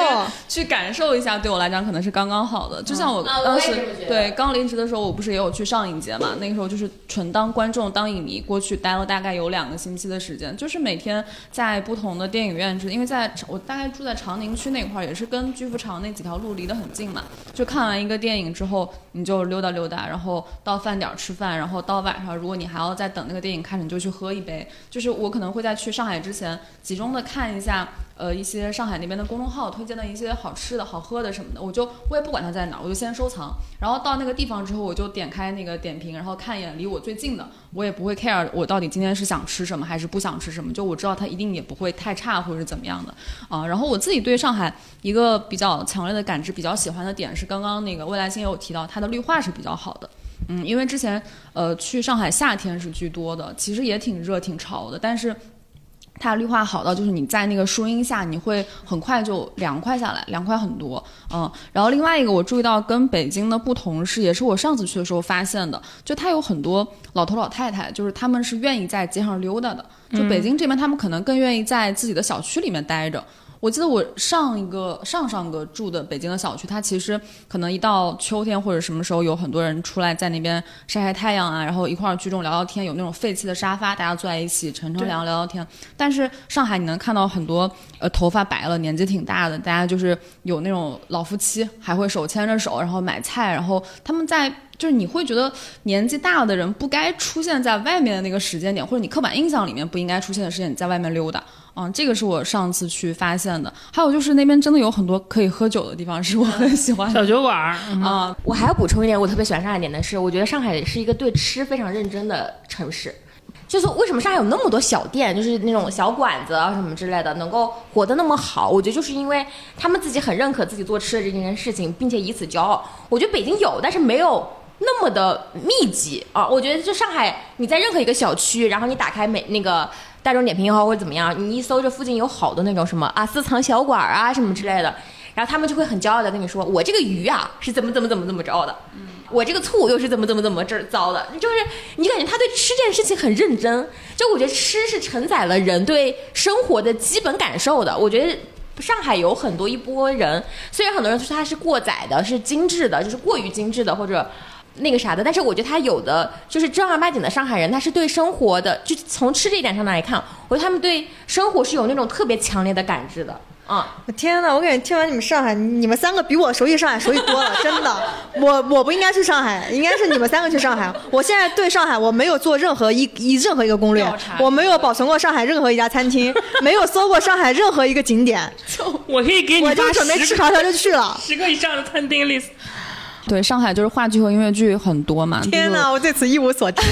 它有一个那个亚洲大厦，然后那附近就是你可能花一晚上或者一个周末就频繁的去，然后包括脱口秀啊什么的，就它其实那个生活是比北京要更丰富一些的，而且它那个内容我们刚刚也有跟郭女士聊到，就它其实呃也是比这边可能比如说审核的尺度更大一些，你看到的内容就是真的是会不一样。是啊，嗯，它甚至到一种离谱到什么程度？我印象非常深。上海有一个景点城隍庙，可能大家都知道啊，就在豫园那片。城隍庙里呢有一个地方叫做什么？意思就是说，捐助的一个慈善的一个区域，那个慈善区域就是你过去那里面购买的东西，就是会送给一些那种呃听障、视障，就是一些身体有疾病的儿童。然后他那里卖的都是一些二次元的产物，就是手做的一些那种二次元的那种挂挂饰啊、挂车、手链，上面放的都是三溜的东西。你会在想，那是在一个庙里，城隍庙，而且他出了豫园，你知道吗？他那个门口就是一家巨大的、非常非常大的一个那个手办周边店。就是里面肯定是有正版也有盗版，就是但是非常的密集，就全部都是各种各样的，就是日本的所有火的 IP，中国的火的 IP 你都能看见，就是非常的神奇。你可以看到孙悟空跟火影忍者站在一站在一起，然后灌篮高手，可能那边还有足球、篮间什么，全部都在那里。就是我那时候特别喜欢美泰、百联，然后第一百货，第一百货就是在那个晚上看话剧的那个地方，还有大悦城这四个根据地，就是它甚至是在城隍庙附近有一家那种。就那个古老程度，我没法形容，就是一个类似于北京那种旧货批发市场一样的文具市场，它的那个电梯背后贴那个巨大的屏都是火影忍者。就是你可以在上海的任何一个购物中心、老旧的店看到所有二次元相关。就是如果你非常喜欢这种 A C G，嗯，你会觉得那里是你的天堂大本营的存在。就你喜欢的番再小众再冷门，你都能找到一个店里有它，就随处可见，真的是随处可见的一番赏、抽赏，然后盲盒谷子，满大街都是各种穿着。动漫二次元周边各种各样的人，就是你，你会毫不犹豫，为什么每年 CG 在那里办，而不是在北京？就它的二次元浓度高到让你。让你觉得非常的爽，在那里我不消费不花钱，我就对不起我 看过的番，就这种感受。就我也有这种特别强烈的感受，就是上海是一个，就是它把二次元和真实生活镶嵌的非常好的一个地方。就比如说像城隍庙那一片儿，那等于是北京的雍和宫，你能想象雍和宫旁边开一家二次元手办店吗？可上海就是这样干的，就很酷。你只能说很酷。就是我甚至给你举个例子，你就知道，它的大悦城的最高层是一个摩天轮，那个摩天轮是封闭式摩天轮，它那个里面可以连蓝牙音箱，它可以放一些日漫歌曲。就是你坐在那个上海大悦城那个摩天轮里，它一边转一边放着一些热血番，你就觉得下一秒钟它要弹射起飞了。那个摩天轮，你就能够看到你你周围就是就是一些上海的高层建筑嘛，你在那里坐着，你就觉得你自己像一个二次元人物一样。我觉得最好笑的是半仙一副我不敢相信的表情。真 的就是上海的二次元浓度真的已经高到让你觉得啊，就不愧是上海，就只能这样说。就是而且还有一点就是，嗯，当我白天逛完这些地方之后，我晚上的时候我就会去新空间。就是刚刚肉松说的那个看剧，就上海的剧真的跟北京非常不一样。北京的话剧和音乐剧的最后的主题都是革命，我跟我朋友总结过，它真的跟革命，不管是心灵上的革命，还是啊，上次去跟你看那个也是革命，对他 都会靠靠拢革命，就是最后都是种很正的东西，或者就那种民国老胡同，就那种很北京的东西。但是上海不一样，我说了，我俩上次看的全中了，就是上海的，要么就是他即使是即使是像仁义那帮人经常喜欢去引进一些，也全部都是像那种很正的那种。外国很老的，就很老派的那种剧，但上海吧，上海的每个剧都充斥着死亡、性爱和那个发疯，对，就是它会有各种各样的阴暗爬行在每一个故事的每一个角落，就是你会感觉看到就是完全两种文化氛围。然后你在新空间那里，就是刚刚说亚洲大厦，然后你你就能看见很多，而且会有很多年轻的非常漂亮的小姐姐，还有小哥哥在那边去刷不同的，就同样一场戏，他可能有很多不同的卡，他们会专门挑今天看 A 卡，明天看 B 卡去。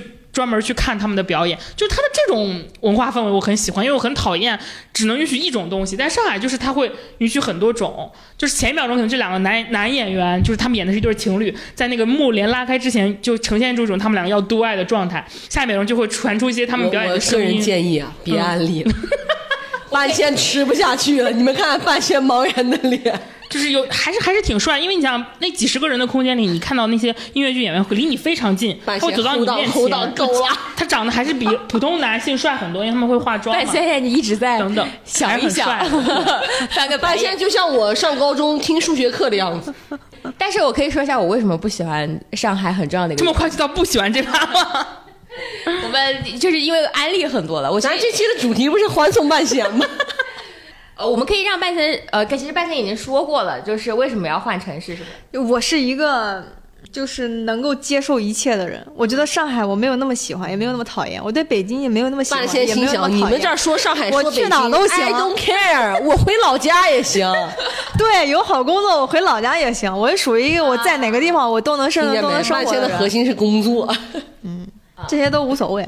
但是我没有办法去上海，有一个很重要的原因是，我觉得上海的白天和晚上是割裂的，就是上班的人、工作的人跟跟他在街上游走的那个人不是一个人。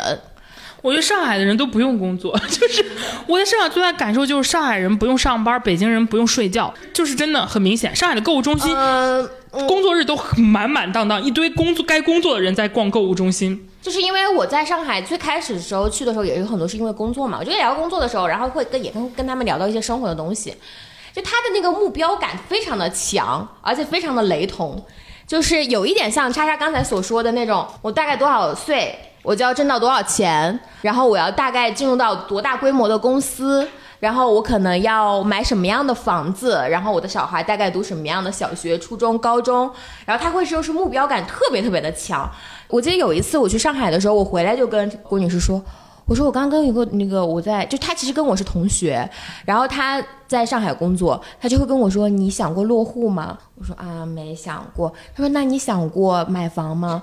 我说没想过。他说那你你目前有觉得你在北京比较适合的买房的或者你自己生活的区域吗？我说啊也没想过。但是他就会一直在想，他的生人生就是像一条条规划好的那种进程一样。而且我觉得，就是可能是因为我在一开始接触的很多人当中，这些清晰的线，我我我跟他们聊天的每一次，在面对他们的拷问的时候，我都觉得非常的窒息，对，所以我就会在那个时候就感觉，可能上海不是那么的适合我，嗯。那是你这朋友的问题。但是我不是只有那个朋友，是那个时候工作接触了很多人，包括上海的本地人也好，然后去上海工作的人也好，包括我姐姐在上海也工作了大概两三年的时间，她也会跟我说，就她在上海的时候，她会非常的焦虑啊，然后嗯，就是上海，它是一个消费文化特别浓厚的地方，就是因为也是因为我这个朋友去了之后，他跟我说，本来我们是想有一有一个租房的预算，他说他到那边了之后，已经把租房预算提高了三千，跟在他原来标准上提高了三四千了。因为在那边，在上海有一个非常非常好的一点，就是呃，只要你愿意付出金钱，你就可以享受更好。呃，非非常非常非常好的东西，就是这在这在北上海，这在北京，就比如说你可以不花钱享受，或者说你花钱来享受不了，是不太一样的。上海就是一个你用钱用消费，然后可以呃获得某种地方极大满足的地方。哦，我不明白了，北京也可以，你要提升预算，你也能住到很好的房子，嗯，不不不，只是说可能你需要从三千变成 八千或者五千。可能上海相对来说，就你说它的它的可选范围更高，不像北京，北京可能它就只有一种七千，要么一万五，就没有中间档。对，嗯我觉得城市已经聊了这么多了，然后因为呃半仙也马上要撤了，反正这个月底是不是？嗯嗯，我们要不就是聊聊嗯离别这件事情吧。我觉得三十岁看离别这件事情还挺不一样的，感受特别的不一样。就是半仙在那天在群里边说他问我们要不要去上海的时候，然后等我打开那个群的时候。嗯，我就会发现，因为小的时候你就会在想，分开了是不是我们就联系会变少了？我们会不会变得更遥远？然后你有新生活，我们彼此不再了解了。会，嗯，我觉得是一定会的。对，但是我觉得我们一定会有新的方式参与到彼此的生活当中去。就是，嗯，我其实当时看到半仙说，大家就一直在说啊，半仙你放心的去试，然后如果实在不行，你就可以回来。然后郭郭和叉叉就会说没关系。可以住在我们住我家对啊，你回来了，我们回来了，你你就不用担心北京没有房子了，你立马就可以来我们家先住，然后慢慢的找房子啊什么之类的。我觉得就是，呃，其实我觉得三十岁对于我来说，我在那一刻感受到的是，我对离别没有那么的恐惧了，因为我以前是一个对关系极其恐惧的人，就是我很害怕一点点的，就我当时会说我很努力的去做所有维护关系的事情，是因为我觉得一点点的变动会影响到关系。但是我觉得就是可近可远都不会太会影响这件事情，我依旧会觉得，哪怕半年去两年上海了，我们去上海找半仙吃饭，他还一定是我印象当中那个样子。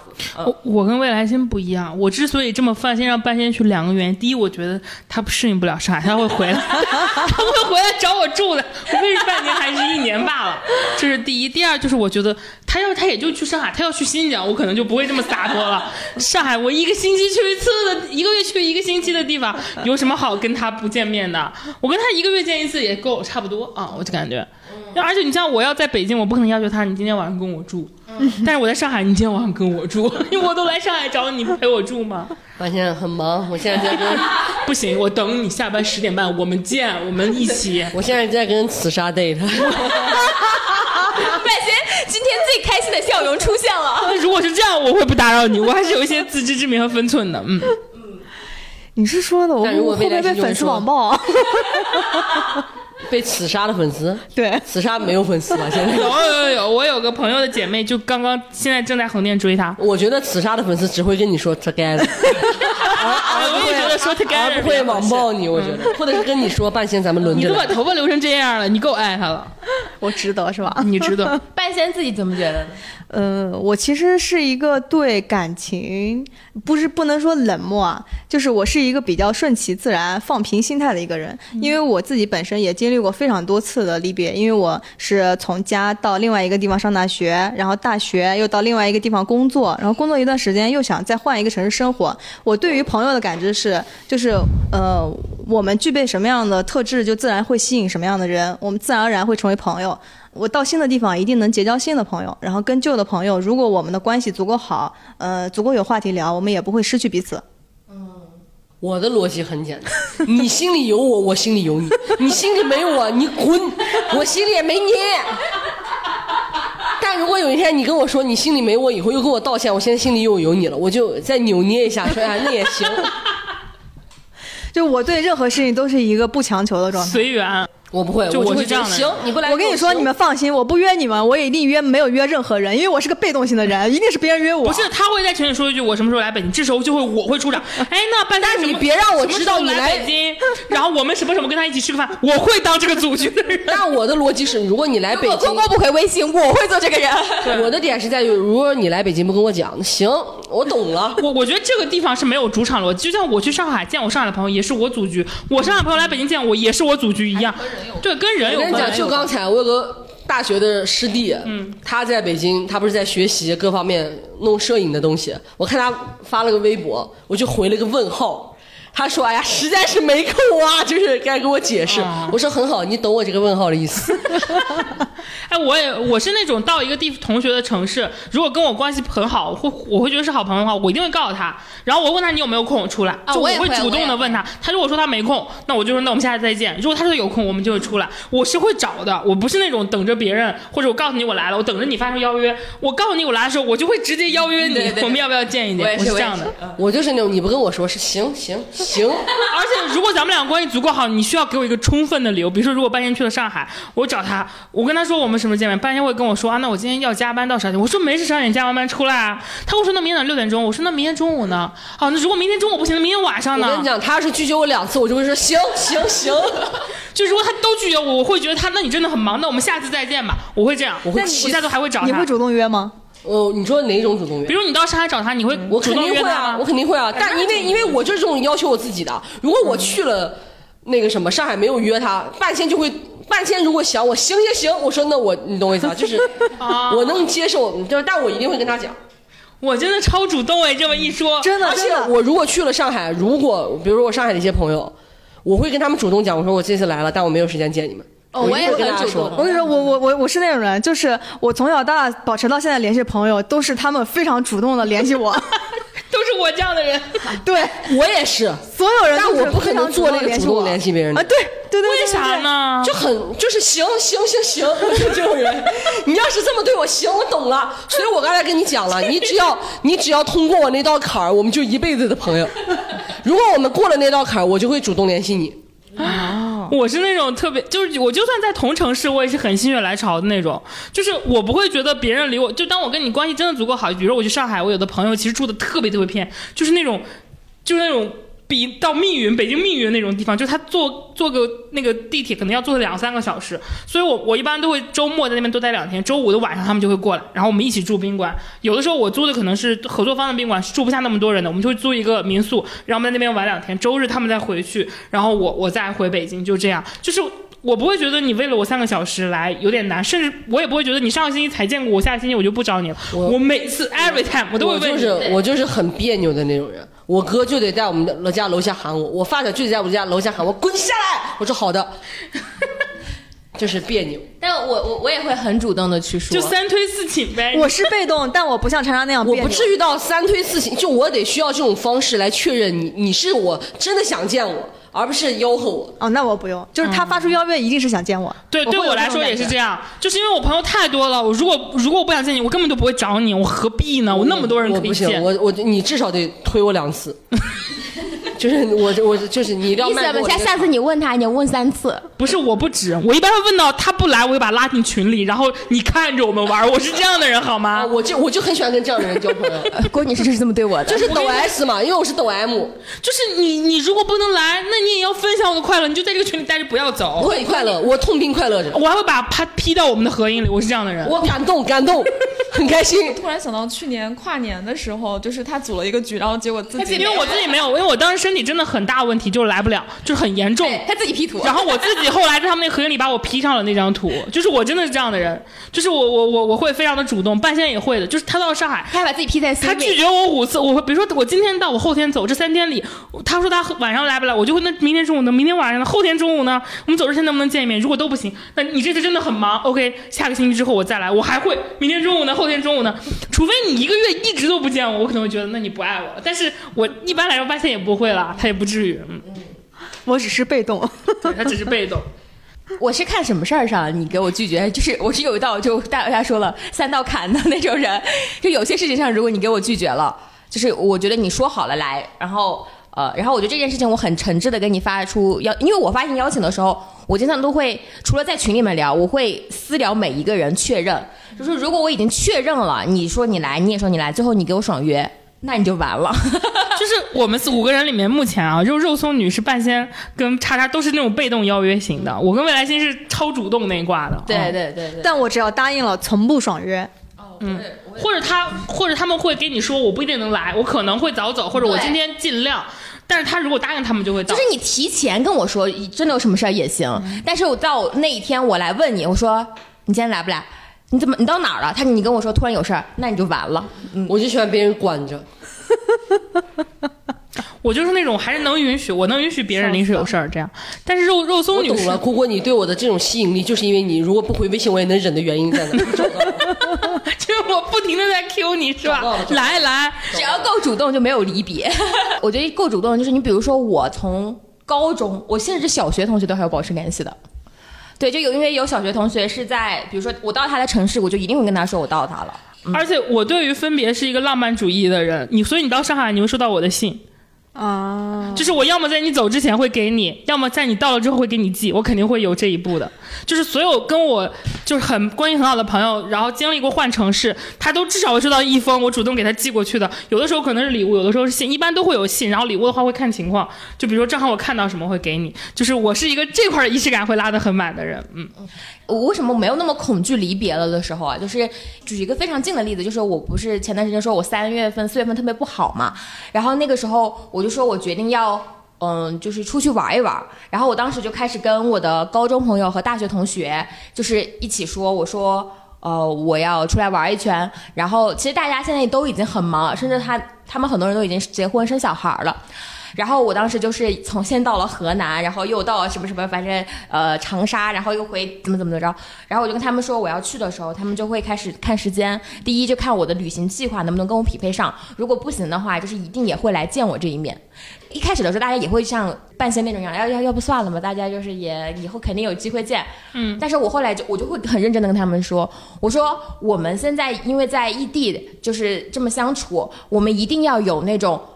一定要相见的决心，要不然的话就见不着。中二我也觉得你好中二啊！然后我就跟我就很每次都给他们反复洗脑，我我觉得我们这样的人适合什么样的人呢？就是尤其是对我来说，我是个特别喜欢，就我为我比未来星更更更倒霉催的一点是，我是一个特别喜欢临时组局的人。那个临时临时到什么程度？就比如说周六要去一个非常远的地方，我可能会这周五才开始摇人，或者是今天晚上我想跟大家吃个饭，我可能会提前半个小时问有没有谁出来吃个饭，就我真的会这样，而且那个去，但我不会摇人，我觉得摇人好累，我肩膀上承担不了这种摇人的。就我我就会觉得我需要吃这顿饭，或者是我今天想跟你吃。然后呢，但是肉松跟半仙他们两个人，他们两个爱人有一点特别好，就是他们是一个只要自己没有事，他们会他们不会觉得自己计划被打乱，他们会很欣然愿意临时赴约的人。可能因为他们的计划就在家躺着也没事，对我们计划就是在家躺着。所以说他们会，他们可能也需要一些适当的社交，他们就会愿意出来赴这个临时的约，所以就会很临时的摇人，很临时的组局，然后就很临时的成型。我也是，但我从来不会摇人，我都是被摇的。但是我跟你讲，我很惨的一个地方，你知道是什么吗？什么？就是我很多人，很多我认识的人都觉得我约很多，我也觉得是。你说你朋友少的时候，我很奇哦，我也是挺惊讶的。但我其实真的约很少，而且我朋友也很少。是的，因为我发现经常找他出来，他就会有空，我很多朋友都是这么跟我讲的，很多朋友都觉得我是摇人的人因为，你性格很开朗嘛。所以理解了解我的人都会主动来鞭笞我。我其实之前也有机会去上海工作，我没有去，原因是因为我朋友在北京太多了。如果去了上海，我肯定要写二三十封信，手会断掉。然后，而且就是我我我是一个很喜欢就是熟悉的社交氛围的人，就比如说像半仙，就比如说我们在座的五个人，就是你们大概的喜好，然后你们的作息，你们的呃类似于喜欢哪个点，我其实大家都知道，所以我会知道在什么样的场合我适合摇谁，就是你很熟悉这个这个社交关系。然后，但是如果说你到一个陌生的城市要去跟别人建立，你就会很困难去建立这种一下子就会建立起来的这种社交关系。没事，我不建立。也没关系。你是你是你发现你有各种搭子是吗？就是对，其实就是你搭子已经很顺了，因为我在北京，就像我说的，已经已经超过十年了嘛。就我的高中同学，我的大学同学，然后像我工作中认识的各种各样的朋友，还有我的很多很亲密的网友，就是已经奔到线下的那种网友，就我们可以在一起干各种各样的事情。这些人中间还可以交叉，就是你就会发现你的生活是非常充实的。就是我其实像你们刚刚说对北京的那种体感，我跟肉松比较像，我跟工作关系不大，因为工作给我压力不是很大，基本上好的印象都是在休闲中的，你就会有跟各种各样的朋友，追星的也有追星的，看剧的也有看剧的，然后有的就是出去外面玩的，有的是在家里吃饭的，就都还挺好的。大家还记得我们刚才要讨讨论是离别吗？不要再说 对待北京的生活。所以说，就是这种相聚会让你很熟悉。我觉得对半仙来说，就是我为什么我觉得他离别还 OK，就是因为我觉得他到了上海这个城市，是我经常会去的一个地方。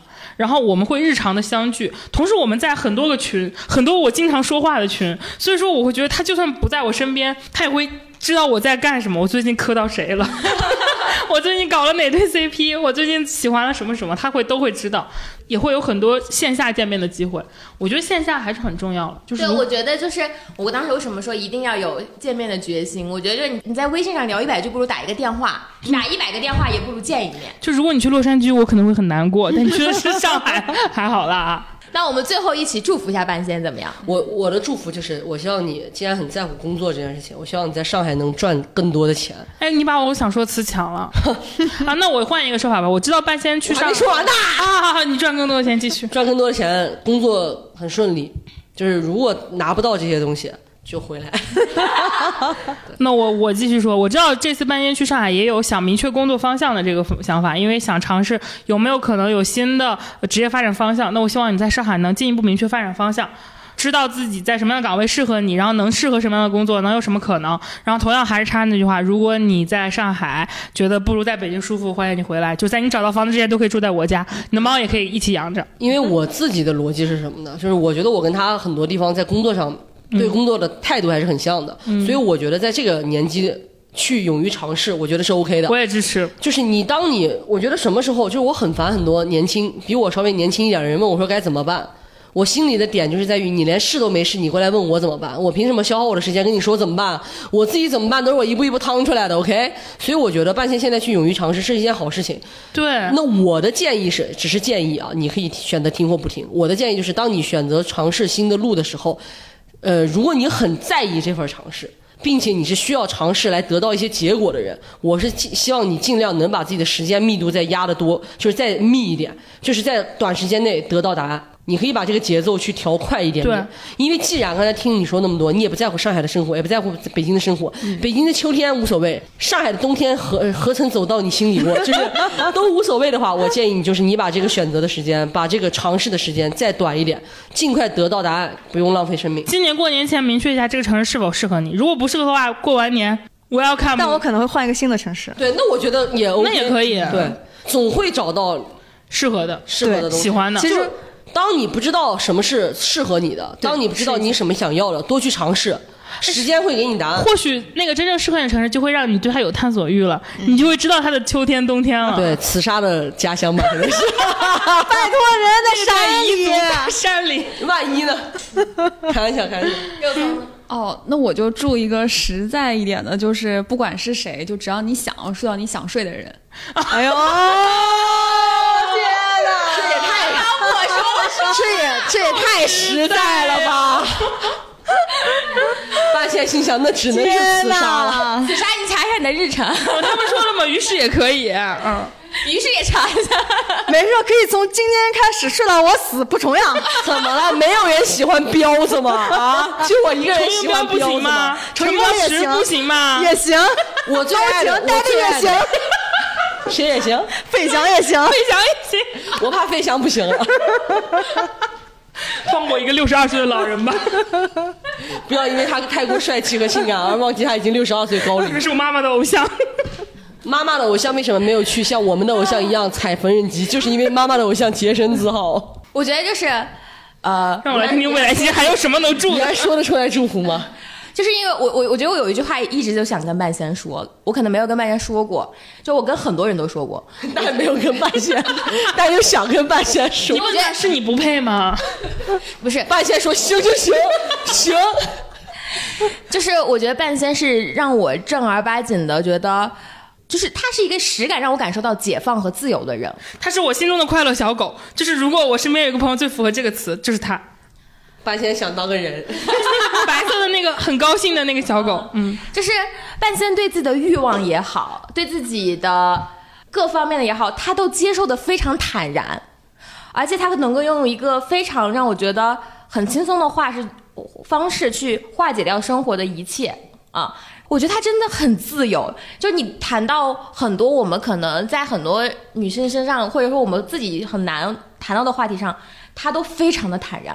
而且他也很愿意去表达这件事情，而且他不怯，就他从来没有所谓的体面，或者说这个话我说出来可能显得我无知。我怎么觉得他在骂你？我听到这儿送祝福，很难描述。就是你知道吗？就是我觉得，我觉得半仙上面，就比如说他，我们聊封神的那一期的时候，他有一句话，我觉得真的是在我眼中，我我我真的觉得他是一个非常厉害的人。他说是我，因为我不是个男的，我也不懂那些父父子子，看不懂这些有的没的，但是我就是觉得怎么怎么怎么样。就是这种人，我觉得他是真正的自信和自真正的接受自己。然后我觉得，嗯，我自己对半仙的祝福就是，我觉得他能够。嗯，我我本就是肉松把那个，对对，但是我我其实还有一个前缀，就是我觉得你能够去尝试更多更有意思的男人，我觉得上海是能符合这个的，我觉得北京这个这个圈子很难一下子发现，但我觉得上海是非常能够容易发现的，加油！就我我嗯，我后面还想还就最后还想讲一点，其实呃，我觉得我自己本身内心是一个。嗯，很有探索欲，然后很有小火苗的人。我嗯，本我我自己从小到大成长的过程，就是一步一步离开原有的环境，去探索新的环境的过程。我其实我是一个呃，我百分之百不恋旧。但是我在北京这五年时间，我不知道是因为伴随着年龄增长，我是失去了勇气，还是被什么无形的东西牵绊住了也好，在这五年时间，其实我有非常多的时间是被我浪费了。就是这个浪费的时间内，我没有拿它做什么有意义的事情，也没有真正的满足我自己内心的那个小火苗，听从他自听从他听从他的预言。其实这次去上海，他就是给了我这样一个呃机会。如果这次没有去上海工作机会，我可能还还要到等到两三年后，我才会真的想要认真的思考换城市这个事。这也是我被动 整个人被动的性格的一个原因。就是我希望呃我们每一个人，就是包括就愿意一直听我们这样就说话的人，你能够听从自己内心那个小火苗的声音，他往哪烧，你这个人就往哪走，这样其实是最好的。我现在需要点燃我的小火苗，我的火苗已经熄了。等我回去就把就把半仙老师可能感兴趣的音乐剧、歌剧给你列个 list 发给你，你去之后一步一步看。好的，我们本期欢送半仙这一期。就到这里吧，也所有喜欢半仙的朋友，我们的老听众们也可以在评论区，然后为他送上祝福，或者跟我们聊一聊你觉得上海好玩的地方和北京好玩的地方，或者其他城市好玩的地方。对，我觉得这些都不是问题，因为我们肯定还会，大家肯定会来在节目里面还会再听到半仙的。对，好的，那我们本期节目就这么愉快的结束吧。毕竟半仙是仅次于我最受欢迎的人，有人还要给自己抬一下。笑贬低一下你俩的同时，抬一下我自己。好嘞，那我们就这样欢送我们第二受欢迎的。好，我要跟你讲，有个评论前前半句说咱们不好，后半句说我爱半仙，我点赞了。然后半仙回复那个人，我当时心想，半仙你倒是挺会背刺啊，这说明我们的友谊足够坚挺。I don't care 这种，笑死。我知道大家都在等我们的周边，我们在很认真的准备了。我们也没想到这么快就破了一万粉，我们以为这个是半年之后的事情，所以我们现在在着急忙慌的准备当中。呃，然后就是感谢大家对我们的支持吧，我们也的的确确是受到了大家的厚爱厚爱啊。嗯，然后就是希望大家听了我们的快乐亚军，大家都是快乐冠军。我们下次见啦，拜拜。最后我说，最后我说一句，我希望今今天这一期的快乐冠军。让我们把这唯一的名额给半仙，希望他去上海可以变成一个真正的快乐冠军。好，Happy，呃呀，我不会念那个 啊，这个啊，对对对对对，我的文化知识一下就暴露了。这一趴阿金不用帮我删掉，我可以接受我自己 是个文盲啊。好的，那我们就这么，呃，我们快乐亚军跟快乐冠军半仙一起跟大家说拜拜了，拜拜，拜拜。